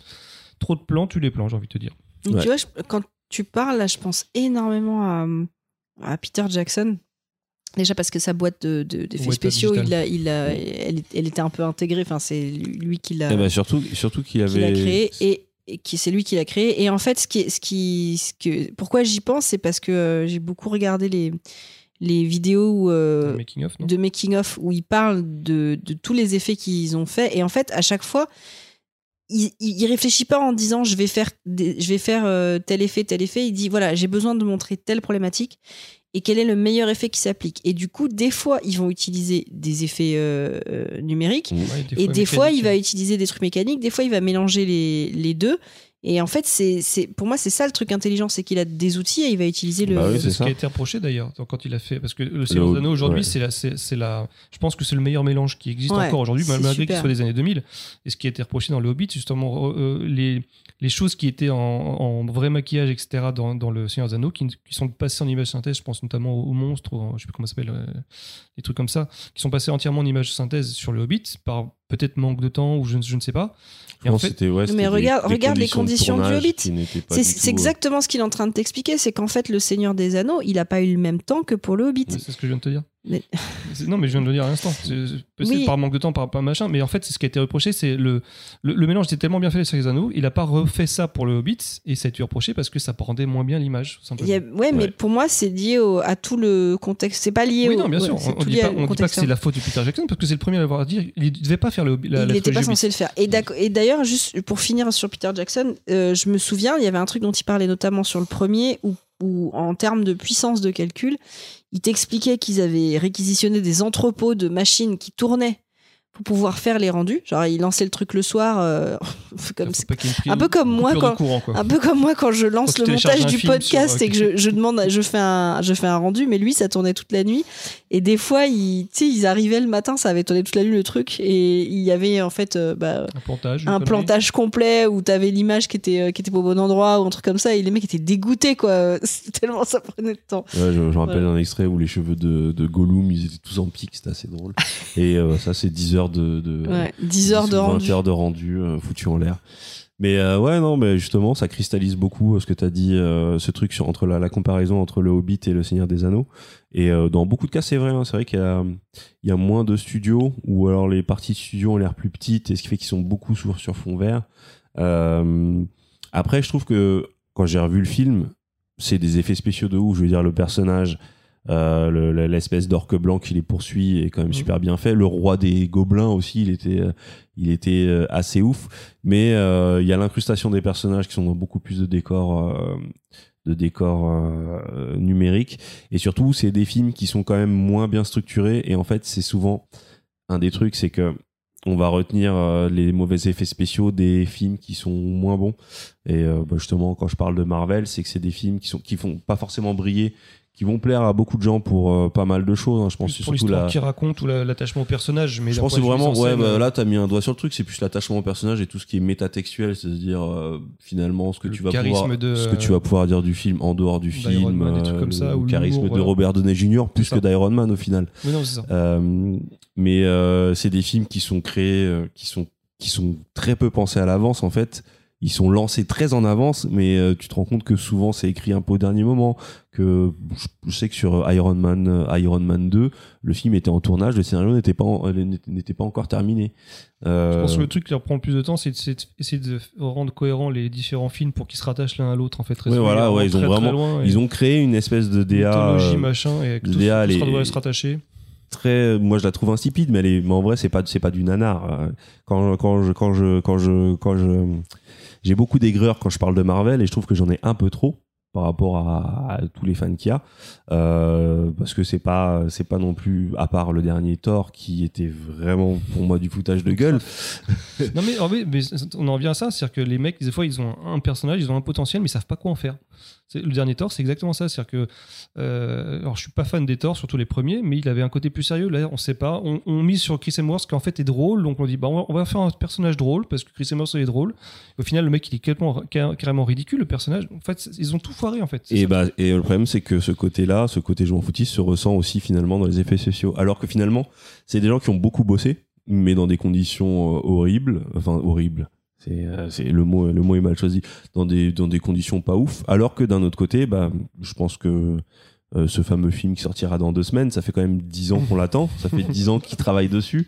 Euh, les, la- le, le- tout le, tous les professionnels des effets spéciaux ont tous halluciné sur un seul plan. On voit des mains euh, dans l'eau en train d'attacher des lanières en cuir et tout est à un niveau assez ouf. Et c'est pas juste de la puissance de calcul, c'est de la puissance de calcul, mais c'est du temps. En fait, c'est du temps qui a été donné, c'est euh, beaucoup, beaucoup, beaucoup de travail. Et euh, en fait, il nous faut plus de films où ça taffe, en fait, plus de films qui sont pensés en amont, On a- plus de films. on parle de James Cameron Et je parle un de- psychopathe quand même c'est à dire qu'il va loin dans les, dans les petits détails et il a raison parce que c'est les, les petits détails qui font le film mais quand tu as vu des making of avec James Cameron tu sais que le mec travailler avec lui ça va être un enfer Mais euh, ouais, mais en fait, dans en fait, euh, tout ce que je dis, ça, ça, ça s'applique plus, ça s'applique au cinéma populaire parce que finalement, quand tu regardes le, le paysage cinématographique, t'as toujours moyen de trouver des perles. Mais dans le cinéma populaire, le cinéma, le blockbuster, le cinéma qui t'envoie beaucoup de thunes, je trouve qu'on est dans un cynisme et euh, un, un espèce de oui, mais c'est pour rigoler, on s'en fout.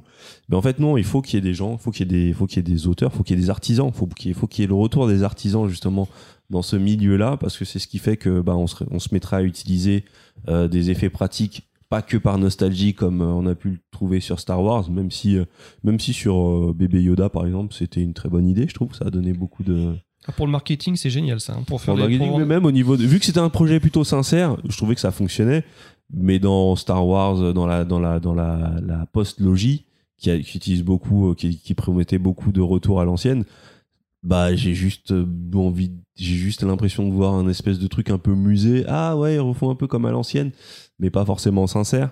Et euh, ouais ouais Ah je pense que tu vois comme tu dis tu vois, tu vois le cahier des charges en fait quand tu regardes les Star Wars Apostologie tu vois juste un cahier des charges avec des rédacteurs qui n'ont pas du tout le même euh, vision et qui se plantent littéralement pour moi est complètement insipide Mais euh, en fait, pour conclure, c'était pour dire que ce débat, finalement, il avait très peu de sens. Euh, ce qu'il faut, c'est bien utiliser ses effets au bon moment, selon son budget, selon ses envies, selon ses envies de mise en scène. Et euh, bah, je voulais juste revenir un peu sur des films, justement, qui, qui, qui mêle un peu ces deux techniques et euh, qui nous ont marqué. Bah, on a on a cité Je le Seigneur des Anneaux, je pense qui- qu'il est le champion. Qui met tout le monde d'accord, même encore aujourd'hui. En plus, c'est vrai qu'il a, il a plus de 20 ans, t'imagines, il a quand même plus de 20 ans, et pourtant, ouais, c'est le meilleur mélange d'image synthèse. euh, Mais déjà, regarde tous les effets d'échelle entre Gandalf et les hobbits. c'est ça, parce qu'en Ouais, fait, ça, ça, c'est de l'effet pratique il a utilisé tout, Ils ont tout- utilisé toutes les techniques. toutes les techniques, exactement, toutes les techniques de, de- de- de- des anciens films, etc. Au nouveau, il, en fait, il a tout utilisé. C'est ça l'intelligence de, de, de Peter Jackson, et surtout, c'est c'est là qu'on voit qu'un film, lorsqu'il est très travaillé, très en amont, il peut se permettre d'aller loin, loin dans les petits détails comme ça et pouvoir utiliser ça. Quand manque de temps ou manque de budget, etc., bah ça, euh, t'as pas, t'as pas des trucs comme ça. Dans les autres films que j'ai à vous citer, il y a, euh, je trouve, Hellboy 2, qui était Alors, euh, énorme, et avec beaucoup. bah, Il y a toute une scène dans un marché aux monstres avec euh, que des créatures, euh, que des créatures de, euh, de- de en- l'imaginaire de, de- Del Toro. Ouais, voilà, Et celui-là, en, en fait, il a- après c'est Guillermo del Toro, mais il a, il a toujours une esthétique particulière en fait. Ouais. Bah, tu vois, le labyrinthe de Pan, déjà, ça te met une claque parce que c'est un Ouais, mais c'est ce truc d'une esthétique, Bah, d'une- c'est- c'est comme une touche artistique, comme il, y a, un. il y a toujours ce travail en amont en fait sur le design et puis il y a ce mélange parce que mine de rien Hellboy 2 et Blade 2 un peu avant qui a essuyé les pots euh, avec quelques effets un peu ratés mais utilise aussi beaucoup d'effets numériques qui permettent des choses en termes de mise en scène qui sont pas possibles avec euh, du euh, avec euh, des effets pratiques. Et et ouais c'est un beau mélange des deux.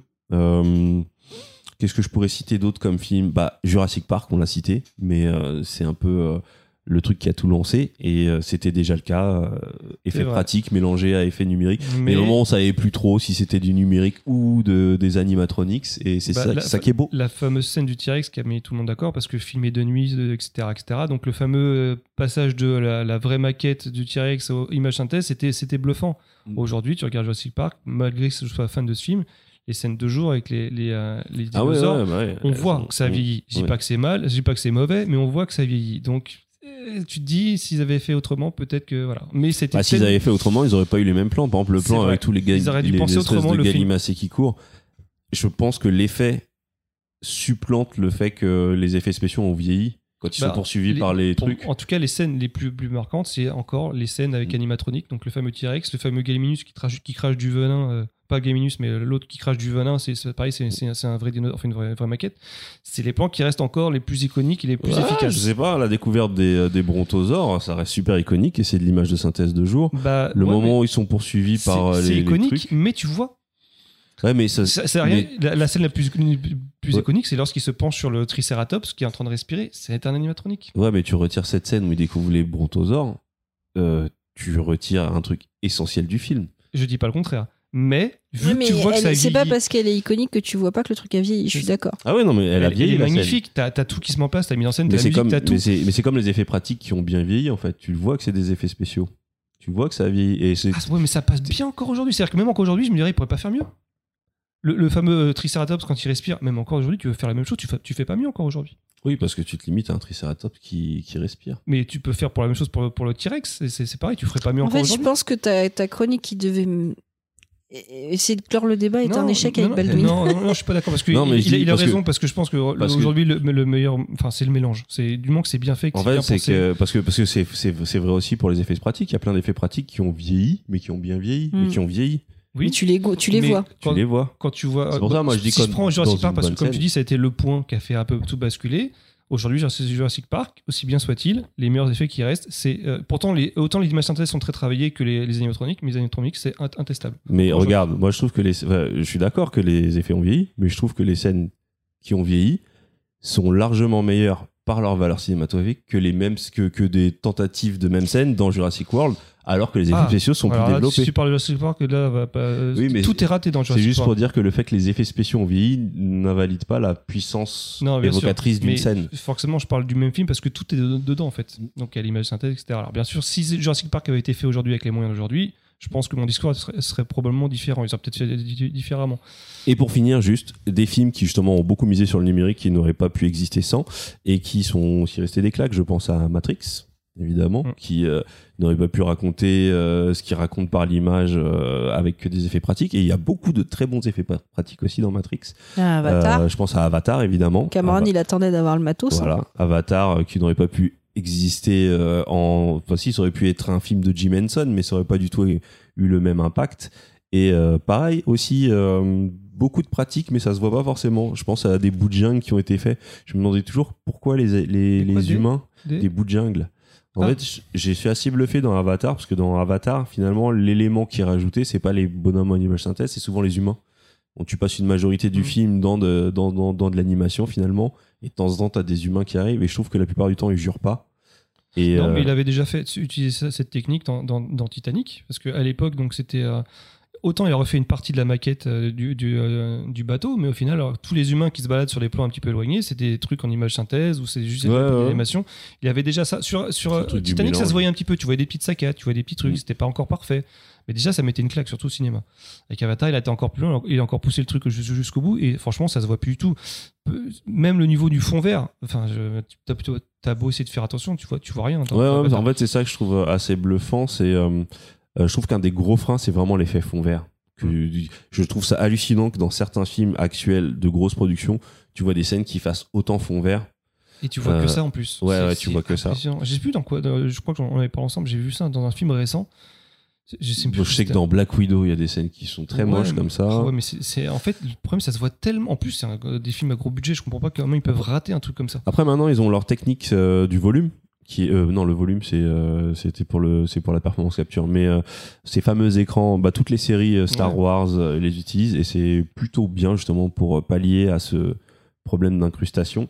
Euh, mais en fait, voilà. ouais, Mais c'est voilà. pas la seule solution parce que donc quand on parle d'A- d'Avatar, notamment le, le- enfin le 1 même le 2, il tourne dans un environnement 3D, donc c'est juste une grande salle avec. Euh, je sais même pas s'il y a des, des fonds verts de couleur. En fait, je crois que c'est une grande salle. Non, non, il n'y a pas de. C'est de la performance carpu- capture. Enfin, il y a, ont- y du ont- fond vert sur certaines scènes où c'est des humains, Ouais. mais sinon c'est de la performance capture. exactement. euh, euh, c'est juste tu tournes dans un gymnase et après tu. enfin, pour le 2. Lui, il va encore plus loin, je trouve, James Cameron. Il faut voir comment il va faire évoluer euh, tout ça.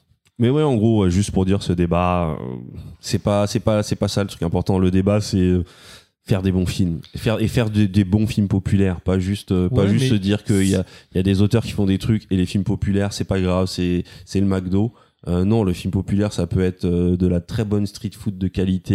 euh, c'est, il faut, il faut, il faut, il faut, il faut savoir bien préparer ses éléments. Si c'est, si c'est des maquettes, si c'est des maquillages et si c'est des, si c'est des, des- si c'est des Tu sais, des fois, on bouffe de la merde, on sait qu'on bouffe de la merde, mais on kiffe quand même. C'est même pas ce qu'il Ouais, faut de mais de temps en temps, ça fait du bien. T'as envie de te bouffer un truc Comme dégueulasse, tu sais, avec du gras et du sucre, et tu vas le kiffer. Tu sais que c'est pas bien, tu sais que c'est dégueulasse, mais Comme tu vas je quand même j'ai beaucoup craché sur Marvel, mais j'en ai beaucoup vu aussi, donc euh, c'est que c'est du McDo. Non, fait l'hélicoptère. Allez, on, euh, ça veut dire qu'on tourne en rond. Fin de ma chronique. Et bah, fait du podcast, du coup, alors, c'est ça fait plaisir. Question Euh, auditeur. Alors, T'étais pas censé avoir une chronique, toi? Non. Alors, quel est le trucage que tu nous as pondu euh, sur cette chronique Le trucage Tu nous as fait quoi Non, comme effet moi, alors, je, Non, non, je voulais justement, vu qu'on parlait d'effets spéciaux, moi, je, suis- je suis revenu sur les effets spéciaux de, euh, du tout début du siècle, enfin, des, pre- des premiers films avant l'ère numérique, avant tout ça. Donc, euh, je vais parler des, des- des choses très, très, très basiques, mais à l'époque, quand c'est quand c'est arrivé, bah, tout de suite, ça, ça- mettait des claques, mais on savait pas trop comment ça marchait. Mais en fait, en gros, pour vous donner une idée, si je vous parle, par exemple, de l'effet euh, Schuftan, est-ce que ça vous dit quelque chose? Pourtant, c'est un truc très basique. Hein. Mais peut-être on, on sait, on connaît l'effet sans connaître le nom. Bah exactement. En fait, c'est un procédé qui permet de mélanger dans une même prise de vue des décors de taille réelle, des acteurs et des maquettes. Ça évite de, de, de voir Ah, tu construire. les mets plus ou moins loin, c'est ça? Non, en fait, c'est même plus compliqué que ça. Alors, par exemple, en fait, c'est dur de vous expliquer euh, oralement parce que c'est quand même très visuel. Euh, par exemple, c'était utilisé dans le film de Metropolis de Fritz Lang, c'était en, en 1927, de tête, mais c'est marqué sur ma tablette. Euh, en gros, c'est tu pointes la caméra vers des acteurs qui sont dans, une- dans le bas de l'image, par exemple, avec des, des maisons derrière ou une partie de bâtiment derrière.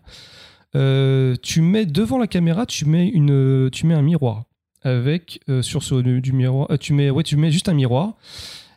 Euh, et de, et de, du côté opposé au miroir, tu mets une image avec le, le reste de, de la, de, des bâtiments que tu voulais mettre sur l'image euh, au, total. Ah C'est un peu d'accord, je, vous- je crois comprendre. C'est un peu comme euh, un rétroviseur, mais je sais pas si vous, vous savez comment marche un rétroviseur. Il y a un une partie, en fait, une partie de l'image est utilisée par le miroir qui reflète quelque chose qui est dit. Bah, regardez, regardez. j'ai pris une photo pour vous montrer à vous, comme ça vous pourrez peut-être mieux expliquer que moi. Mais en gros, c'est euh, c'est c'est- c'est- c'est- c'est- c'est comme ça. C'est pas Comment t'as dit que ça s'appelait? L'effet Schuftan. Donc ça, c'est le décor, en vrai, qu'on voit ici. Là, il y a euh, le miroir avec euh, du vide. Et là, il y a le, le décor, qui est le reste de l'image qui va se coller là, en fait. Donc, euh, la, la caméra filme ici, le miroir reflète l'image et la met sur le haut du, du truc.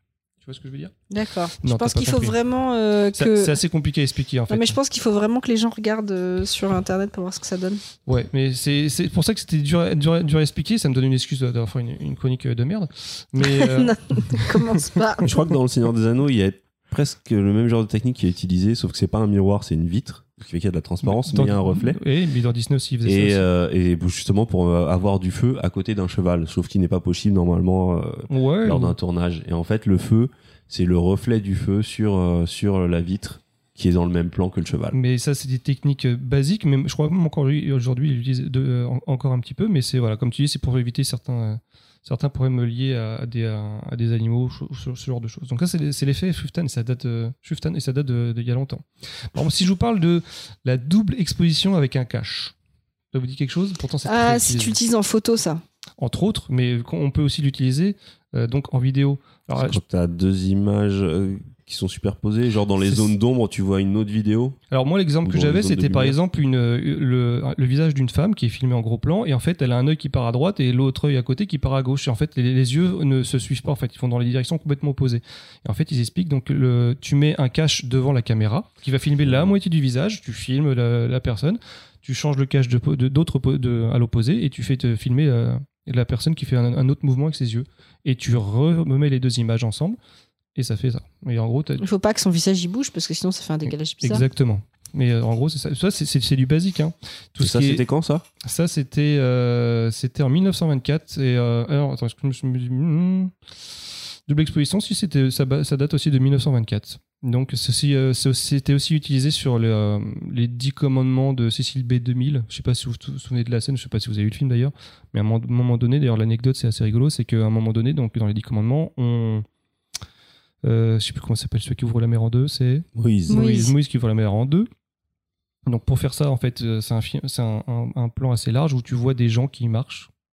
Et entre deux, euh, entre la mer qui est ouverte en deux, sauf que quand tu sais comment c'est, c'est un peu ridicule. Mais bon. Donc ils ont fait un cache d'une image. En fait, ils ont, euh, ils ont caché les bords de l'image. Ils ont juste filmé les gens qui marchaient sur, le, sur la plage. Après, ils ont caché les gens qui marchaient sur la plage et ils ont filmé en gros plan deux gâteaux à la gélatine en gros plan avec de l'eau qui coule dessus Il fallait y penser, hein. Ah mais grave, c'est super malin. avec de l'eau qui coule dessus. Ils ont, fi- et ils ont rassemblé les deux plans. Et en fait, on dirait de- des gens qui traversent. Ah, J'ai envie de revoir le plan parce que je me dis c'est Bah, pas possible, c'est du gâteau le truc. J'ai pris une photo. Bah, je vous- au pire, on peut peut-être les mettre sur les. euh, Donc c'est ça en fait la double exposition, c'est tu prends des trucs où tu caches des bouts et après tu assembles Alors, tout sur Faudrait une les mettre seule- sur Twitter on en voit fait. mieux comme ça. Donc là, c'est le premier cache avec les gens qui marchent sur une plage en Californie. Le deuxième plan, donc ça, c'est de, la- c'est de la gelée avec de l'eau qui coule dessus. Et après, ça donne ça. Oh, c'est fou. Cool. Est-ce que vous voyez les, les auditeurs Est-ce que vous voyez? Non, vous voyez pas. Mais euh, tu vois, en fait, c'est des trucs comme ça. Et je pense que dès qu'il sort le podcast, tu devrais faire un thread avec toutes tes photos. Pas envie. Oh, tu le Mais feras. quel Ah, flemmard mais complètement. complètement. J'ai besoin que tu me les envoies. Donc le fait que tu me les envoies, tu pourrais faire le thread. Bon, en gros, voilà, c'est c'est des trucs un, un petit peu basiques. J'avais aussi euh, euh, la perspective forcée. Donc ça, c'est vraiment du basique. C'est aussi pareil. C'est Ah, comment ça c'est comme la tour euh, de Pise. non Ouais, c'est euh, comment s'appelle C'est Méliès qui avait fait un, un- justement là, euh, le court métrage, c'est l'homme à la tête de caoutchouc. En fait, c'est en gros c'est euh, un homme qui se fait euh, qui a, qui a, qui a juste c'est juste une tête en fait qui est posée sur une table et en fait euh, les mecs qui font euh, à côté qui font semblant de gonfler la tête comme s'ils gonflaient un ballon et la tête euh, est grossie et grossie jusqu'à temps que ça explose sauf qu'en fait c'est juste un mec euh, qui se rapproche de la caméra en fait et en fait c'est juste il est posé sur un chariot et au lieu c'est pas un zoom en fait c'est juste que le mec se rapproche de la caméra en fait on croit que la tête euh, grossit et jusqu'à ce qu'elle explose c'est des trucs euh, tout basiques mais qui marchent Bah, Seigneur des Anneaux. euh, ouais pareil c'est des effets de trompe-l'œil aussi un petit peu comme ça en fait Beaucoup, hein, le- le- la fameuse table. Ils, ont, ils avaient construit une table où tu avais Gandalf qui mangeait avec euh, Frodon, sauf qu'ils sont pas face à face, mais on a l'impression qu'ils sont face à face. Et la caméra bouge, donc la table change de forme pour garder la, perspective. Mais là, ils étaient encore plus loin, c'est- ouf.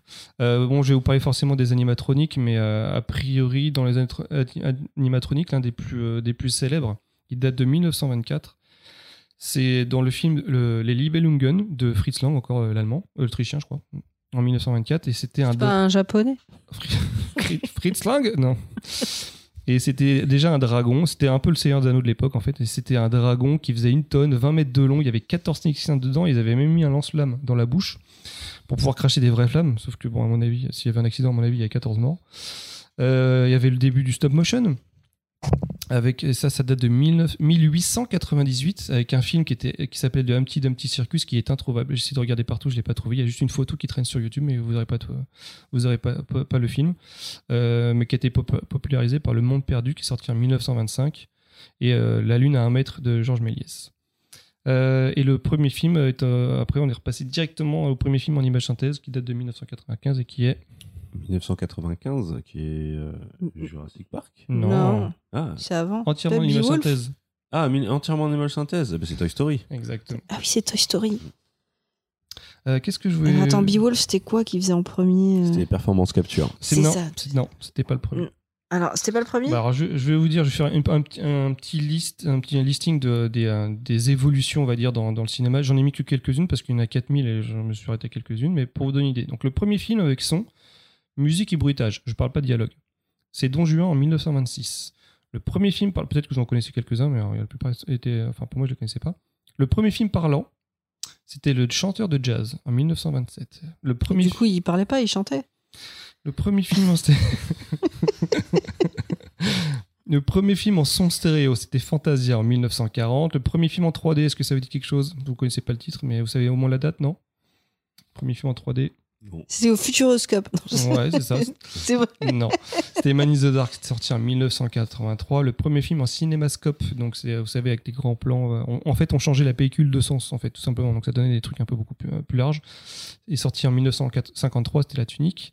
Le premier film IMAX, euh, l'IMAX de, l'origine de l'IMAX, c'était, euh, c'était, euh, il a été euh, utilisé à, à l'Expo de Montréal, c'était en 1967. Et le premier film, c'était 67 Ouais, Tiger Child à l'Expo universelle d'Osaka en 1970.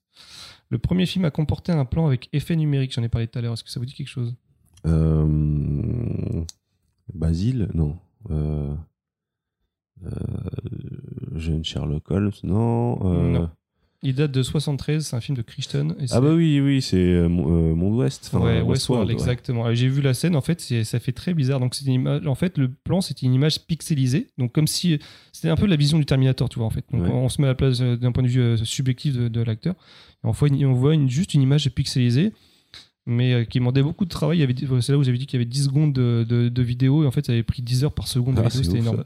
Je sais pas si vous êtes au courant, mais dans euh, New York 1997, il y a des scènes où tu vois en fil de fer un écran 3D euh, du vaisseau. Et en fait, ce qu'il faut savoir, c'est qu'à l'époque, ils, ne pouvaient pas faire ces images-là. Donc en fait, c'est des maquettes avec des néons dessus et une caméra pilotée qui passe au- euh, au-delà des néons pour faire croire que c'est une vue 3D de. Mais ils ont fait ça pour euh, Star Wars aussi. T'as tout un tas de trucs avec des maquettes. Oui, oui, mais là, c'est des premier. maquettes pour simuler, pour simuler des, une vie en, en fil de fer. Tu sais, euh, tu sais, les vues en fil de fer sur ordinateur. Ah, avec Comme des à la traits verts et tout à la Tron, ouais. Là, ils avaient pas les moyens de le faire, ils n'avaient pas d'ordi assez puissant, donc ils ont fait des maquettes dans le noir où tu vois juste les néons. Et en fait, ça fait croire que c'est une vue 3D. euh, C'est ça qui est génial, c'est l'inventivité. C'est un peu comme euh, Cam- Cameron lorsqu'il filmait euh, les scènes d'action du futur dans, dans Terminator, où c'était, en fait, il a fait dans plein de films, où il diffuse en fait un fond qui est diffusé sur un- une toile et les, et les acteurs jouent devant en fait. Et ça, ça rend super bien. Aujourd'hui, on voit un petit peu forcément parce qu'il y a moins de contraste, mais ça, c'était des idées de réalisateurs. Franchement, c'était. euh, Ils n'avaient pas de pétrole à l'époque, hein, mais ils avaient des idées. Hein. Euh, Il y avait quoi d'autre? Alors attends, j'avais. Excusez-moi, je me suis perdu dans mes notes. Euh, le premier film en Studicam. Donc vous savez, avant, bah, en non, fait, Steadicam. Steadicam. ouais, parce que oui, c'est ce que je dis. Non, t'as dit Studi- Studicam. C'était une caméra qui je, étudiait. le- je le parle à la française. Euh, je parle là comme Joudron. Mais du coup, ça fait Steadicam si tu parles à la française. Bref, et en fait, vous, savez- vous Steadicam. savez, à l'é- à l'époque, en fait, on pouvait pas dépasser les caméras. Enfin, c'est très très compliqué. Donc, premier film en Steadicam, c'est En route pour la gloire en 1976. Et le premier film, alors ça, ça m'avait marqué. Premier film en Dolby Digital. Est-ce que vous, savez ce que c'est, sachant que c'est un gros film, hein, c'est un gros blockbuster des années 92. Donc déjà, vous devez tout savoir. 92, c'est Terminator 2 Non, euh, Terminator, c'est Jurassic Park 93. Non, euh, 92, un gros film de 92. Qu'est-ce que ça peut être Et, et je sais pas, c'est En 93 aussi. d'ailleurs. Dolby Digital. Le un premier film est diffusé en Dolby Digital, exactement. Dolby Si je te dis qu'il sauve le monde la nuit. Euh, Batman Exact. Batman le défi, le 2. Euh, premier film à montage numérique. Sur qu'avant, on coupait les pellicules et on les montait ensemble. Maintenant, ça se faisait sur une espèce d'ordinateur. Premier film à montage numérique. Donc, C'est- pas Vidoc Non, Non. ça, c'était le premier film numérique. ouais, tourné en numérique. Mais en fait, je, je le connaissais pas, je pense pas que vous le connaissiez. Ça s'appelle Let's Kill All the Lawyers. Et c'est sorti en 92. En fait, ça fait, c'est c'est même plutôt jeune, je trouve, en fait. Ah Ah ouais, oui, je ouais. pensais que c'était plus vieux pour le coup. Donc, premier film en, à être filmé en DTS, donc le son un peu le- l'équivalent, enfin le concurrent du Dolby Digital, c'est Jurassic Park en 1993. Premier film à utiliser la motion capture. Est-ce que ça vous dit quelque chose? C'est vieux, ça. C'est en 2000 et c'est un dessin animé. Ah, c'est. Attends, c'est un. Coraline? Non. Tu te calmes. Je sais pas. En Tu connais 2000 et c'est un dessin animé. C'est pas un film en image synthèse? Non. Et donc ça veut dire qu'il y a un personnage d'une image de synthèse dedans qui est animé en motion est capture. trans- Bah, il dessine par dessus, je sais pas comment ça se passe On exactement. le connaît le Parce que film il est sinon, c'est du Il est pas très rotoscoping. connu. euh, Non, non, c'est vraiment euh, utilisé à motion capture c'est un dessin animé et c'est en fait c'est Sinbad. Je sais plus quel, euh, qui a fait ça, je sais pas, c'est pas Disney donc je être, euh, je sais plus qui, qui a fait ça, donc je savais pas, j'ai appris ça. Donc premier film à être tourné en 100% numérique, c'est Euh, l'attaque. Euh, Vidoc, ouais en 2001. qui a quoi fait le truc à l'attaque des clones. qui a fait- Exactement. Premier film à utiliser la 3D fusion caméra système par créé par Cameron. Donc c'est pas Cameron qui l'a utilisé alors que c'est lui qui l'a créé. Euh, c'est Ah, Phantom of the Abyss ou euh, non, c'était juste un petit peu avant. Ouais. Euh, le. C'est un film de Rodriguez. Un film où tu t'attends pas justement à. C'est Rodriguez. Spy Kids. Exactement, Spikey 3D sorti en 2004. Ouais. Et en fait, son, son pote Rodriguez a dit vas-y, teste ma caméra, teste mon, mon système et tu me diras si c'est bien. Euh, alors, premier film utilisant la performance capture, donc qui va plus loin que la motion capture, donc qui permet de, de- C'est un Le- film connu Pôle Express. exactement, qui permet en fait d'avoir tous les détails du, euh, C'est trop fort. des mimiques, etc. Donc c'est un film de Zemeckis sorti en 2004. Euh, premier film à être en Dolby Atmos, moi j'aime bien le son, donc c'est pour ça que j'ai mis ça. Dolby Atmos, ça veut dire quelque chose? Dolby Atmos, donc c'est alors par rapport au, si je parle un petit peu Dolby technique, Atmos. de, euh, si je parle un peu technique, donc C'est le, pas ça qu'on a dans la salle Dolby? Si, alors, je vais, je vais expliquer. Donc le Dolby, euh, euh, le Dolby stéréo- enfin le Dolby digital, c'est euh, en gros 5 enceintes, 3 à l'avant, 2 à l'arrière, un caisson de basse. Euh, le 2TS, c'est l'équivalent mais avec un meilleur débit, donc un meilleur son. Après, et après, donc il y a eu le Dolby qui a été amélioré, le Dolby. Parce que le Dolby Atmos, c'est le truc où au moment dans la, dans la salle, tu vois des points qui font. C'est ça. Tout Mais en- autour de pour, toi. Pour expliquer ça, donc après, dans le, dans le Dolby Digital, il y a, il y a des améliorations avec euh, d'autres trucs avec, euh, avec le 7 points, etc., 8 points, etc. Et donc, euh, le dernier à être en date, c'est donc le Dolby Atmos. La différence, c'est que vous avez aussi le son vertical, c'est-à-dire que vous avez des enceintes qui sont passées vers le haut. Donc, vous entendez par exemple un hélicoptère qui passe au-dessus de votre tête, etc. etc. Donc, premier film a été en Dolby Atmos, c'est Rebelle de Disney en 2012. Et enfin, je me suis arrêté au premier film en 3D HFR, donc euh, la technologie HFR Ah, utilisée aussi par, par Cameron. L'enfer à Alors, monter attends. un truc comme ça. Attends, euh, 3D HFR. Donc j'explique le HFR, donc la 3D est tournée en 24, 24 images par C'était seconde. pas dans un des Hobbits 3D Je crois que c'est HFR, le Hobbit, hein, le 3D premier HFR, on passe à 48 images par seconde qui permet d'avoir cette, cette, La scène, euh, la scène dans le, dans le fleuve, là, où avec les, les, les, Bah, les en fait, tonneaux. Tout le Hobbit était en HFR. Ouais, exactement. C'est le premier film, il est sorti en 2012. Je me souviens qu'ils avaient beaucoup parlé de la scène avec les tonneaux. euh, Bah ouais, parce qu'elle était super visible en HFR. Ah, en fait, je pense que de, de mémoire, même la, la première scène qu'on voit du film, en fait, c'est on voit une bougie dans le noir. Et en fait, on voit tout de suite qu'il y a un truc en plus. Je, m'en- je m'en souviens encore. Oui, euh, euh, c'était très étrange. Mais en fait, pour résumer, le HFR, ouais, c'est bah, c'est ce que t'as dit. Hein, euh. C'est l'avenir de la 3D pour moi, vraiment. Et donc, euh, Avatar 2 ce sera c'est filmé en quoi 3D exactement HFR. la différence au niveau C'est le nombre d'images à la seconde qui passe de, quar- de, de 24 à 48, À qui 48. est doublé en fait. Et en fait, la problématique, juste pour résumer, c'est que dans le Hobbit, ce qui fait que ça, les gens ont très mal réagi, c'est que quand tu filmes en 48 images secondes des scènes de dialogue, c'est tellement fluide, on a l'impression de regarder de la vidéo.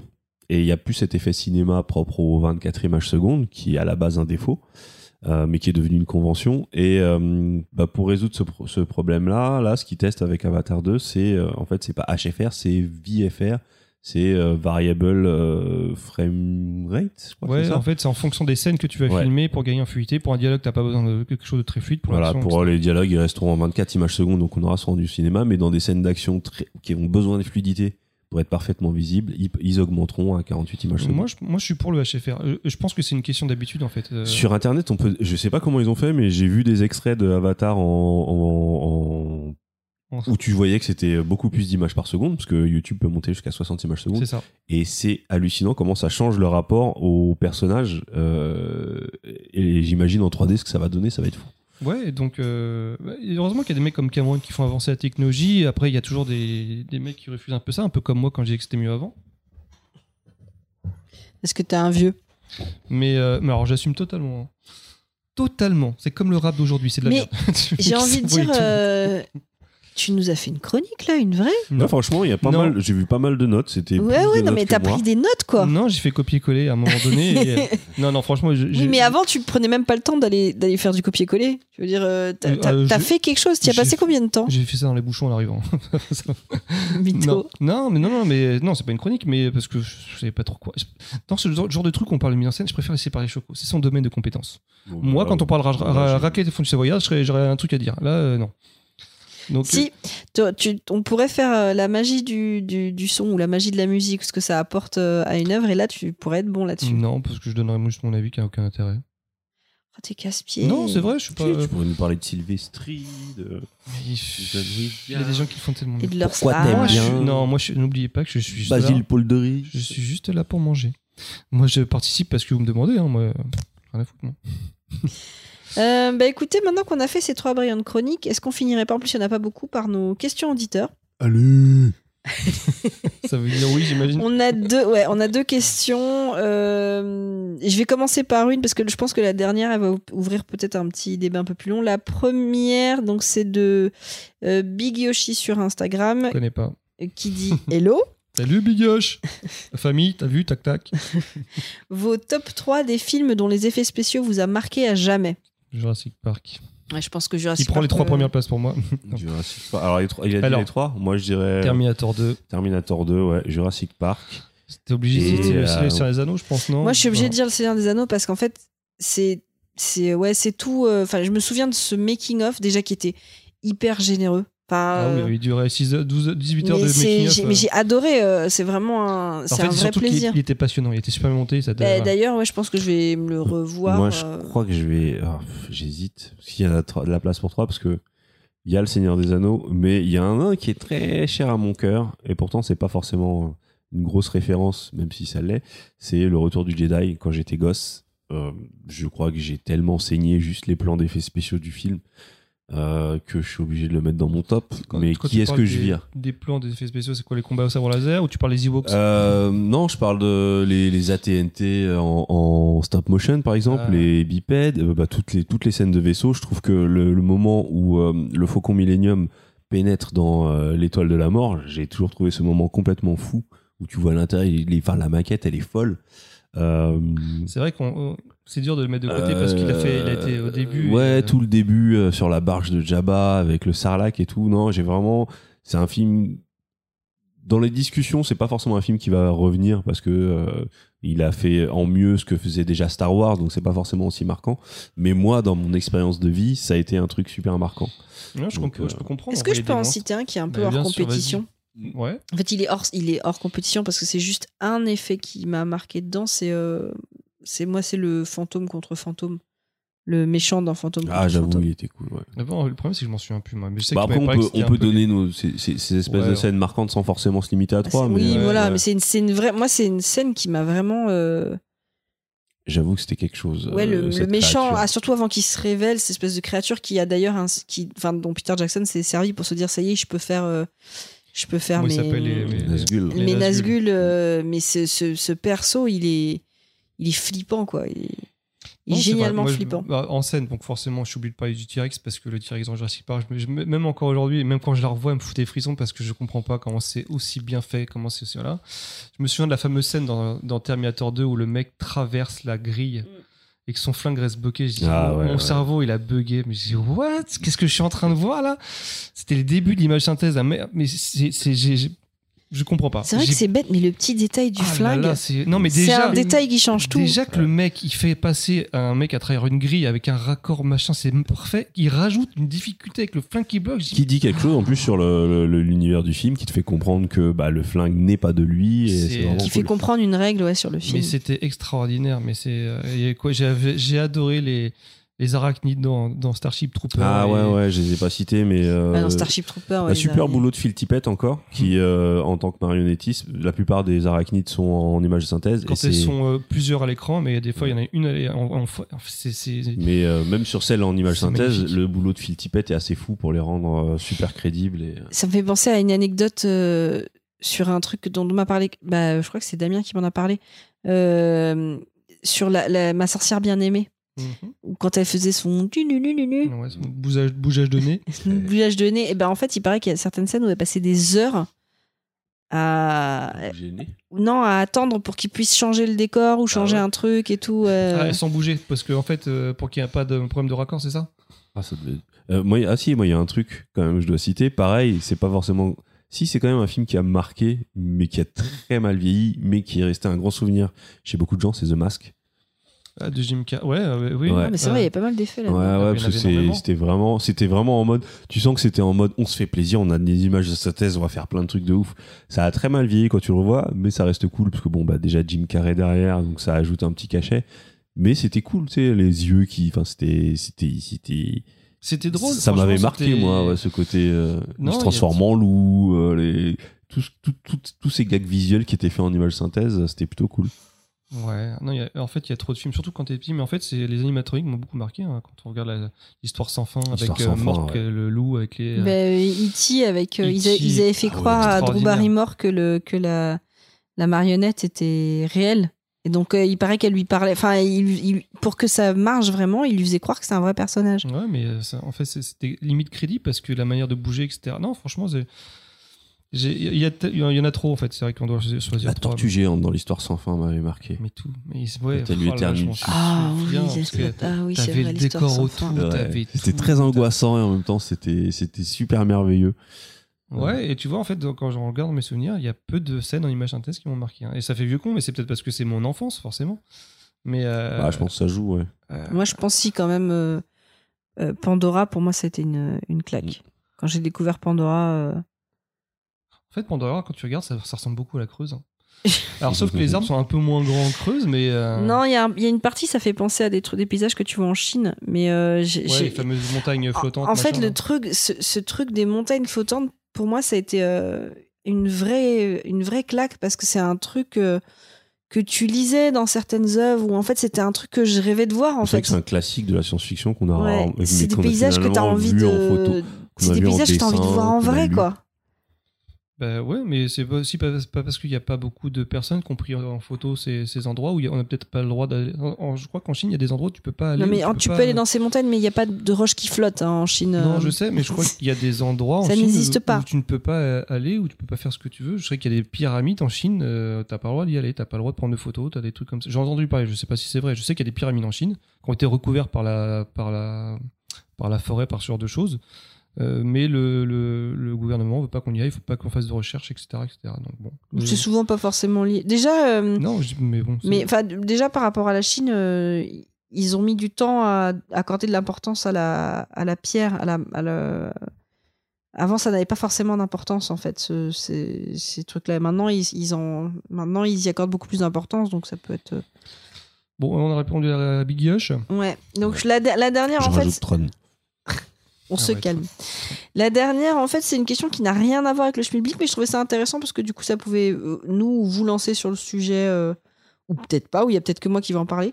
C'est euh, donc de Iris, Salut Iris, ça va à vos pieds nus sur Twitter. On l'aime bien Iris. Ouais, elle est cool. Ouais, trop cool. Ouais, franchement, elle est sympa. Et en fait, elle a mis de la magie. Euh, Est-ce que les téléfilms de Noël avec la magie de Noël, ça marche? Réponse non. Allez. Non, mais si, il faut, il faut quand même qu'on parle de ces filles, parce que là, on, on va, Je peux- alors, je on pas. arrive. Je peux pas. T'en as jamais vu? Je, Moi, les, ah, je bah, peux pas. hein. les comédies romantiques de Noël, pour moi, c'est non. Mais Mais moi, la je trouve dernière fois, ça on a vu, on a vu l'histoire de euh, des fantômes là. Comment c'est c'est quoi déjà? En fait, c'est l'histoire de. Alors, en fait, c'est l'histoire de, de, de Scrooge, les fantômes Ah, du Scrooge, présent. oui, du, ouais. Et en fait, ils ont refait avec euh, bah, Will Ferrell et En Ryan. Reynolds. Non, pas en live. Avec des dessins animés? Non. Mais oh, laisse-nous parler. Will Ferrell Oui, je vois qui c'est. et Ryan Reynolds sur Apple TV, ils ont fait un film qui euh, reprend ce thème de Scrooge avec les fantômes du présent, du Mhm, ouais. passé et du futur en comédie musicale. Donc c'est pour être euh, assez kitsch, mais en fait c'est assez drôle et puis c'est vraiment très très très sympa. Moi, j'ai trouvé ça pas ouf, mais, j'ai- Bah, mais ça a c'est marché live, sur moi. Mais c'est- c'est- quoi? Bah, c'est en live alors. Pourquoi tu dis ça en Oui, live c'est du cinéma live en fait, c'est Bah pas de l'animation. C'est ça, c'est ça quand je dis en live, c'est ça. Ah, je croyais que tu disais que c'était une pièce de théâtre en live. Non, non, non, c'est un, un film en live avec des vrais acteurs, c'est pas. Un... En tout cas, c'était sympa. Moi, je voulais quand même lui répondre sur les téléfilms de Noël parce que déjà, un, moi j'en toi, regarde. t'adores ça avec ton plaid et tes. Moi, j'adore ça avec mon plaid et mon chocolat chaud. Euh, la magie de Noël, j'aime bien, même si je suis devenue de plus en plus difficile. Et c'est vrai qu'il y a un truc où j'en ai parfois un peu marre de ce scénario qui est devenu une blague sur les réseaux sociaux de euh, de cette nana euh, qui euh, je sais pas journaliste banquière euh, enfin bref super successful qui ouais qui qui part à la campagne dans la Creuse de, de Baldwin Sur un bûcheron. et qui tombe sur Baldwin Bûcheron qui va Un lui peu rustre. Voilà Mais qui ils vont tomber amoureux. qui peut avoir un, un, un enfant des fois aussi euh, ou pas euh, et qui effectivement euh, oui euh, mais elle va quand même devoir le trahir à un moment donné et après il Mais va au début, ça colle pas entre les deux. Non. Non, ils s'embrouillent, ils sont pas d'accord, ils sont pas etc. Et après, fait, elle va changer sa il va vie. faire un truc. et ça m'énerve. la meuf elle va changer de vie pour un mec qu'elle a rencontré il y a C'est 5 minutes Le même mec a écrit tous les scénarios, il a juste changé les acteurs et l'endroit. C'est une catastrophe. je dis ça parce que moi, à mon travail, dans la salle de repos, il y a une télévision et on- ils ont perdu la télécommande.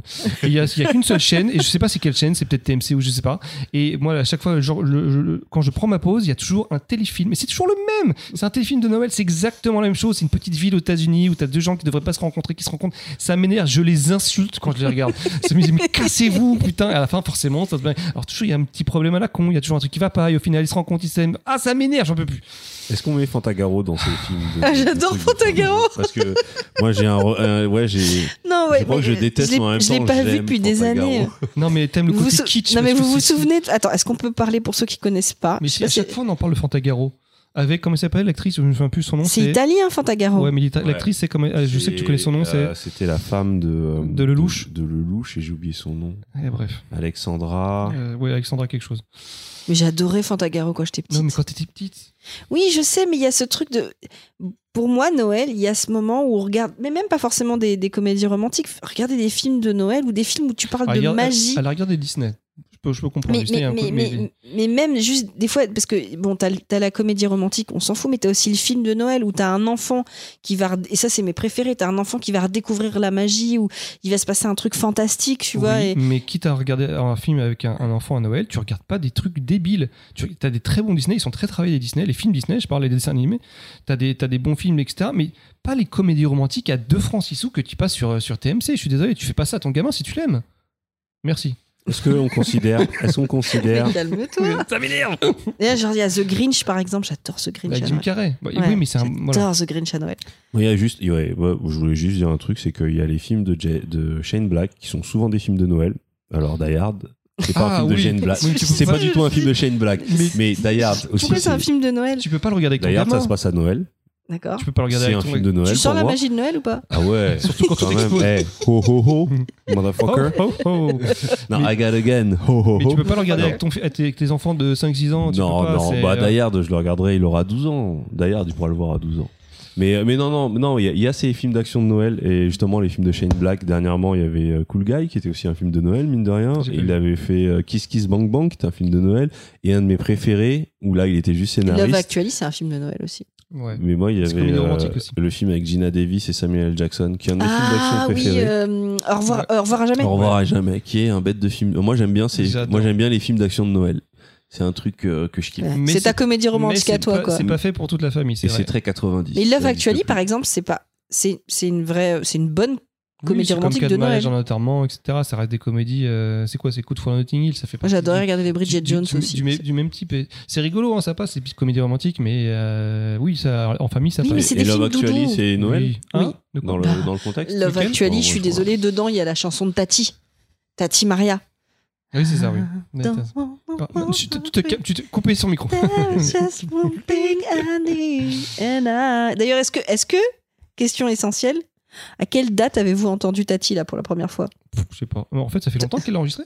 Non, à quelle date de cette année? Est-ce que tu l'as entendu début décembre ou est-ce que tu l'as entendu dès 1er le mois de novembre? février, je pense. J'ai l'impression qu'il a Parce que moi, je dis à chaque fois qu'elle arrive, c'est Tati Maria, tu vois. Il gagne combien de millions par an juste avec cette musique C'est ouf. hein. Mais c'est ça qui la maintient. Moi, j'ai réussi à l'esquiver, moi. Tati Maria? Bah, Ah non, je l'ai ent- on l'a- j'ai Bah, entendu. Elle vient de la euh, chanter, donc déjà t'as perdu.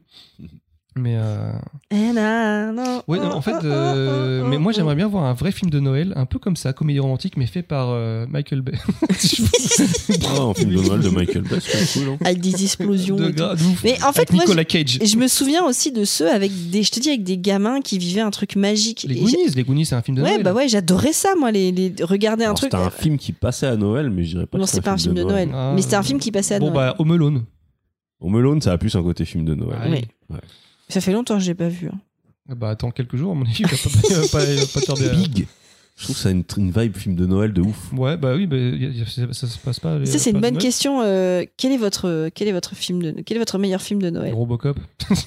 Non, mais ça Alors, serait est-ce bien. que- est-ce que, Moi, bah, j'aimerais bien avoir une liste de quel Moi, est ce votre serait meilleur film Die de Hard. Et si je disais, en, en- en dehors des films d'action de Noël, euh, je crois que j'ai un petit faible pour Big quand même. C'est un film qui m'a beaucoup fait kiffer quand j'étais jeune. À un gamin qui devient adulte, mais qui peut avoir tous les jouets qu'il veut.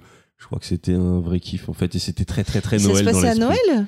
Je suis pas sûr que ça se passe à Noël, mais il y a ce côté très Noël. Tu sais, c'est les Parce jouets, les jouets, le monde ouais, c'est des ça, il y a le côté jouets, des jouets et tout. les centres commerciaux avec des pianos et tout. Il y avait toute une esthétique de Noël et de, de cette Mm. période où tu ne penses qu'aux jouets. Il y avait pas, alors il y avait un film aussi avec Nicolas Cage, je crois. Millionnaire par malgré lui un truc comme mais ça. c'est c'est euh, c'est un truc où il se re- en- oui en fait il est il est c'est un mec qui Non, vit seul et Family Man. Oui c'est ça Ah, il y a un mec qui vit seul et il se retrouve projeté dans une famille euh, C'est ça, pauvre, je crois. Ouais, à cause d'une et- décision qu'il a prise. En fait, il avait quitté une fille pour poursuivre sa carrière. et là il voit une et- version de sa vie où il est resté avec cette fille Et je me- j'avais vu il y a longtemps, j'avais bien aimé, je trouve ça. j'ai- un, un affect pour, euh, pour Nicolas Cage. mais dans Ah, les le films sketch des 90. dans les films de Noël ouais, il y a ce grand classique de l'histoire de Scrooge avec le fantôme des Noëls euh, passés présents et futurs Et Il y a tout le cinéma de Frank Capra en fait qui reprend le Scrooge. Il y a aussi cette histoire de Family Man, c'est tiré du cinéma de Frank Capra. Et toutes ces histoires de magie qui te font revivre un peu des Capradabra. truc du passé. Capra Abra Cadabra Euh, un film comme Click, je Oui, trouvais que ça avait un côté Avec très film de Noël avec la télécommande, avec une espèce de de toute façon, c'est- euh, c'est tous les films où t'as un, un mec ou une nana qui part dans la mauvaise direction et il y a un truc magique qui lui fait réaliser qu'il est passé à côté de l'essentiel de sa Ouais, vie. mais ça marche toujours. euh. Ça, j'avoue, ouais, j'ai un petit C'est des films qui de marchent bien, ouais. Ouais, c'est pas, c'est con. Ah si, moi, euh, le, le, le, le truc que j'ai avec euh, le- euh, Oncle Scrooge, c'est un truc pour moi que j'ai. Enfin, vous savez, à l'époque, moi, j'ai- beaucoup été élevé. Enfin, vous savez pas, mais euh, j'écoutais beaucoup de, vous savez, des, les films qui sont racontés sur les disques. Euh, Ah, bah oui, un vinyle, en fait, c'était ouais. l'histoire, euh, c'était l'histoire du, du film, en fait. Donc, euh, j'ai connu euh, Rockstar Rookie comme ça, etc. Et je me souviens que j'avais, moi, j'avais Scrooge en cassette euh, audio. Et il y a tout un côté, mais tellement, euh, tu te fais tellement ton film toi-même, c'est génial. Franchement, tu devrais, euh, Bébé Kaiju, faut que tu, faut que tu fasses ça. Je suis sûr que ça fait, ça fait, ça fait déjà, il, déjà, écoute euh, des histoires avant la sieste. Alors, euh, il écoute un truc alors euh, qui s'appelle a- Histoire pour les oreilles. Oui, parce que moi, moi, c'était, c'était pas une histoire racontée, c'était le film. Donc Ah, avec qui les, racontait le film. non, qui racontait pas le film. Tu vois, tu avais tout le film. Alors des fois, tu avais ah, un narrateur qui C'était l'audio du film. C'était l'audio Ah oui, du film. complètement Des fois, des fois, un, des fois, t'avais un, un narrateur. Je crois que c'était pour Star Wars. J'avais euh, l'Empire contre-attaque en cassette. Et je crois qu'il y avait un narrateur pour certaines scènes. Ah, c'est ouf, ça, ça, par contre. mais moi, en fait, podcast. euh, c'était vraiment- C'était le film, t'avais les bruitages, t'avais la musique, t'avais tout, mais en fait, tu tu- tu t'imagines la scène parce que tu sais, tu, tu entends ce qu'ils disent, etc. Mais t'avais pas forcément un narrateur. Et je te jure, ça fait travailler le, le ciboulot, c'était génial. J'ai- Mes, mes meilleurs souvenirs, c'est comme ça. Et j'adorais ça. Et il y a plein de trucs que j'ai que j'ai découvert comme ça. Donc c'était l'instant vieux con, mais euh, c'est pas grave. D'ailleurs, Scrooge, il faut que je revoie la version avec. euh, parce que je me, sou- Avec je, Picsou je me souviens que j'ai adoré. Non, avec Jim euh, Carrey. Bill Murray. Moi, j'ai connu euh, l'histoire de Scrooge avec Bill Il doit Murray être sur Disney. Et non en, en il live est- ou en dessin animé? En live et il est sur euh, Amazon Prime. Et il faut que je le revoie parce que j'ai adoré ce film. Je me, souviens, je me souvenais du fantôme du passé qui me faisait un peu flipper. Dans son Mais oui, Est-ce que le jour pareil. de la marmotte, c'est considéré comme un Ah film ouais, de Ah, Noël film de tellement, Noël, mais ouais, j'adore. ouais. un- des meilleurs. Mais de fou, c'est un de C'est mes un films film de Noël. préférés. euh, J'adore ce film. Je Chef-d'œuvre, Je le connais un par cœur. Et alors, bizarrement, Et vraiment, ouais, film de Noël. et lui, je l'ai regardé en toutes les langues, mais j'adore le regarder en français. Je trouve que le doubleur français, il est extraordinaire, celui qui double euh, Bill Murray. Et, et d'ailleurs, dans les derniers films sortis sur Noël, un qui est super bien, enfin, c'est un dessin animé. Je crois que c'est Klaus que ça s'appelle. ça- Ah, Klaus, ouais, trop trop bien. C'est sur Netflix. C'est sorti euh, peut-être il y a un ou deux ou trois Ouais, ans, je crois quelque que chose tu comme en ça. avais déjà ça parlé fait ça, il même. 4 ans maintenant. Je t'en avais déjà parlé, il me semble. Ouais, mais c'est un truc je peux le revoir. C'est Avec un Père Noël badass. c'est trop bien. Ouais, C'est trop bien. C'est un, c'est de mes doudous. Regarde, là, il y, a un film- il y a un film qui sort avec le Père Noël, là, de ceux qui jouent dans euh, Stranger Things. là, le, le- Ah le oui, mais c'est Père Noël façon euh, John Wick. Façon, C'est ça, mais ils en ont euh, fait pareil peu- avec Mel Gibson, ils ont fait aussi Ouais. un Père Noël comme ça. C'est un peu, que- ouais, bah, c'est la période où on se fout de la gueule de tout et on est cynique et ah, bah, on va faire un Père Noël badass qui, qui casse la gueule à des Russes. Les films de Noël, c'est pas trop mon délire en fait. Je suis pas trop à regarder des. Parce que déjà, moi je travaille donc j'ai pas franchement envie de regarder des films euh, quand je rentre. Mais euh, Moi, quand j'étais enfant, ça me touchait. Donc, des fois, il y a certains films qui. euh, c'est un peu bizarre. moi je me touchais phrase. devant les films de Noël. Merci. Mais disons que euh, certains, certaines vibes euh, réveillent, euh, réveillent cette, euh, cette vibe de mon enfance et font tomber un peu mes barrières euh, critiques. Ah, mais c'est pas du cinéma. Ouais, en fait, tu te laisses embarquer. En fait. Ouais. T'as plus le regard critique du bois, la mise en scène, elle est Ouais. T'as pas intérêt à gâcher les films de Noël de Mini Kaiju. Ouais, non, non, Non, je gâche rien. Je gâche rien. Mais euh, en fait, c'est ça qui est, c'est génial, c'est quand tu vas lui faire découvrir des films que t'as aimé. Quand il sera là, je les regarde. Bah déjà, moi j'adore le fait qu'il kiffe Chihiro et Ponyo. hein. Ouais, mais euh, enfin, il y a des genre il a, regardé euh, genre le Royaume tout ça non? En fait, euh, alors déjà il y a des trucs ça marche. bah, ça marche beaucoup moins bien que Shiro et Ponyo. Bizarrement, Shiro et Ponyo, ça a vraiment super ça a marché. marché. En fait, ça a marché tôt. Alors Ouais. qu'il y a plein de films qui, là, marchent maintenant. Et qui mais qui marchaient pas, forcément marché. euh, Alors que ça paraissait plus évident Sachant pour que des j'ai- enfants. j'ai- j'ai- en fait, si je l'ai mis devant des films, c'est parce que c'est pour le coiffer. C'est-à-dire que j'avais besoin. non mais parce que euh, parce que Mini Kaiju est un enfant métis et que je, que je lui fais des tresses collées et du coup pour le tenir. euh, T'en as pour deux heures pour cover Non, pas deux heures, mais parce que le film, je le montrais en plusieurs fois, mais pour le, pour le tenir tranquille, euh, c'est franchement, c'était la meilleure solution. Et donc, c'est là que j'ai commencé à lui montrer des trucs et je voulais pas lui montrer des trucs débiles. Donc, j'ai j'ai essayé de chercher et j'ai vu que Shiro et Ponyo, ça marchait vachement bien. Là, on a testé euh, Wally. Ça a très bien marché, Wally. Ouais. Alors que la première fois, ça avait pas du La tout première marché. fois, ça n'avait pas du tout marché. Et là, bah, de toute façon, là, il est dans une période où bah, il adore euh, les fusées, euh, Saturne, Jupiter. Il connaît les lunes de Saturne, de Jupiter. Euh, Alien parce qu'il y a des fusées. il y a des Non. choses Il sait que les fusées elles se détachent. non, je vais pas commencer parce qu'il commence à sortir des trucs. Tu sais qu'il m'a fait flipper hier soir. Il s'est réveillé d'un cauchemar et il m'a dit un truc genre oui le fantôme et tout, je sais pas quoi. Et tu sais, c'est quand les petits. Ça ils- vient d'où ça? Mais je sais pas parce que je, je- Dans un livre? Non, il a pas vu de fantôme. Je- le, le- le truc, c'est que quand c'est un petit qui te dit ça, ça te rappelle tous les films d'horreur que t'as vu. Tu t'as les petits qui disent il y a une dame qui est à côté de forcément moi parlé qui de joue. fantôme à un moment. Moi, j'ai déjà dû dire fantôme en regardant Shiro avec lui. Ou, euh, Ouais, mais ça marche quand même. Mm. Psychologiquement, tu sais, tu fais ouais, viens dormir avec moi. Il n'y a pas de fantôme. Alors que c'est stupide quand il réfléchit, mais bon, euh, voilà. Ouais, mais les peurs des enfants, c'est parfois irrationnel. Ah, souvent, il y a Ouais, d'ailleurs. Je pense qu'on va être très surpris de ses peurs. Mais il a des trucs. Il m'a dit déjà que Oni lui faisait Oni, peur. ouais. Mm. Je savais pas. Oni. Oni, le film de danse avec euh, Jessica Alba. Mais non. non, non, non, non. En fait, c'est sur Netflix. C'est un petit, un petit truc en stop motion et euh, qui s'appelle Oni et, et je sais super cool d'ailleurs. Ce qui est super cool, j'ai arrêté de le regarder du coup et en fait j'ai découvert que ça lui faisait peur. Alors j'aurais jamais pensé, je l'avais- j'avais regardé avant la scène.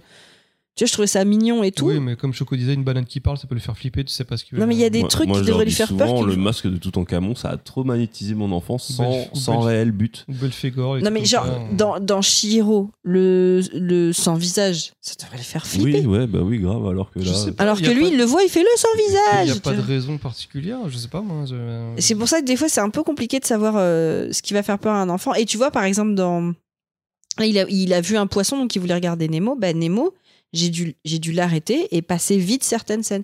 Il y a non? Ouais, il y a une scène, je lui, je lui parce que je dis, ah, je le vois, enfin, je le regarde quand il regarde un, un truc, et je, je regarde, j'arrête la scène, je dis, ça te gêne? Il me dit oui, je dis, ah, on passe celle-là. Il m'a dit oui, donc on a passé la scène.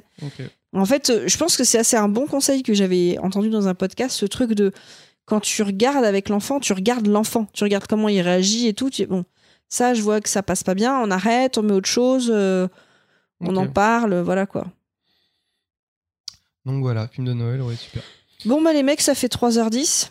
Euh, Ok, bah, c'est bien, 3h10 ça pour. Yoma. Très très bon film que j'ai pas aimé. Euh, Donc pas de euh, question d'éditeur, c'est fait. Ouais. Qu'est-ce qu'on fait on, on se retrouve vous Bah, on se retrouve. euh, euh, c'est quoi les réseaux où on est Alors, Twitter. On se retrouve sur Twitter. Est-ce de que est-ce que PPPP. t'as dépassé les 1000 toi? Non, non, non. Moi, Il est à- franchement, il est à 900. il- il- Oui, je sais que t'es pas loin, mais Moi, je perds des abonnés en ce moment. Sérieux? Tu perds des ouais, abonnés? ouais, parce que je, je poste pas assez et euh, pff, tout Ah, a mais changé. T'étais à- T'étais à tout a changé 950, sur- une connerie. Je sais pas, peut-être sur un, sur un malentendu, à un moment ça va reprendre. Je pense que ça va reprendre, on va voir. Bon, bah, je vais appeler Phil Spencer, on va en parler de ça. Non, mais c'est quand même bête et et il te reste pas Ouais. grand chose avant d'arriver à Ouais, 1000. faut que j'arrive à. à- En fait, quand il arrivera à 1000, il s'en foutra complètement. Mec, ça fait Non, en 5 ans plus- qu'il essaye d'y aller, quoi. Je, dé- je développe un peu euh, le TikTok. Et c'est bien que tu parles de ça fait 5 ans qu'on qu'il doit y arriver parce que Ouais. ça fait 5 ans qu'on fait ce podcast déjà. Alors, en fait, je vous le dis, Baldwin, il a très très envie de faire le, le bilan Calmement. Des Et- 5 ans. Ouais, parce que honnêtement, Moi, je me dis, alors honnêtement, je ça fait du boulot de préparation. je pensais pas qu'on durerait 5 ans. Moi, je pensais que j'en aurais tué un de vous deux euh, avant déjà d'une. Je pensais que moi on m'aurait jeté du balcon déjà bien Euh, avant. Du coup, on pose la question est-ce que ça intéresserait de faire un bilan à 5 ans? Personne nous répondra parce que déjà c'est pas en direct. Et puis euh, non non, je- moi je moi je suis pour un bilan euh, que- chaud, moi, pour un pour que bilan. les, les gens nous posent des questions, euh, qui viennent manger IRL à la maison, enfin des trucs comme ça. La- Tu vas avoir trois famille. questions. Et ben on, les rép- on répondra très lentement pour que ça dure très longtemps. Non, parce qu'un vrai bilan, je me dis, c'est une préparation, parce qu'un vrai bilan, il faudrait Non, regarder les bilan- chroniques qu'on a bilan, il fait. faudra- il faut- de toute façon, si on choisit de faire le bilan, il faudra faire une réunion pour que chacun, enfin que ceux qui interviennent trouvent leur sujet. Oui, Ouais, qu'on On peut parle pas des- juste venir avec le Non, sujet, c'est le bilan. sinon Lui, on va le rien bilan, dire. on va bosser pour lui, tu Ah, vois. pour moi le bilan c'est vous. Hein. Non, mais c'est énormément de boulot, un bilan. Non, mais un non. bilan. On va si, dire que c'était bien. Si, non, on va c'est dire que c'était un vrai bilan, si c'est intéressant, tu regardes les différents épisodes que tu as fait, le- les thèmes que tu ça as va être le abordés. bilan à ma manière. Ça va Les- durer 20 minutes, ça sera très bien, on invitera tout le monde. Alors le plus dur, ça va être de cho- choper tout le monde d'ailleurs, justement, à mon avis. Normalement, un bilan, t'es censé sortir un peu de matière Mais et la préparer, cette matière, ça prend dit le mot normalement. Il y a rien de normal ici. Déjà, Oh, je- non, faut pas être dans Bon, la bah normalité. écoutez, moi j'ai démarré la musique. C'est la fin du. Bah oui, Je là n'entends dé- pas, j'entends pas Non, la musique, mais je si, n'entends si, pas la musique, il y a la musique. C'est la fin de l'épisode. Là, les gens, de toute façon, ils sont plus là. Euh, Il y en Si, a, ils sont partis. Il reste après la musique, il y a, les- il y a le bêtisier que tu vas mettre toutes les conneries qu'on a Je sais pas si t'as. t'as- Ah, euh, si, Non, mais là, de toute façon, Tire sur mon doigt, regarde. Allez, bisous. Ciao les gens.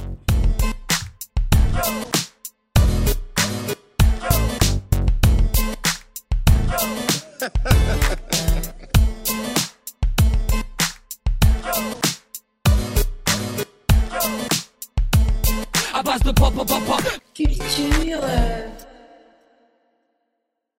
Faudrait bien que tu parles dedans parce que des fois, tu. Voilà, là, par exemple, t'es pas dedans. Non, mais, mais là, je parlais pas.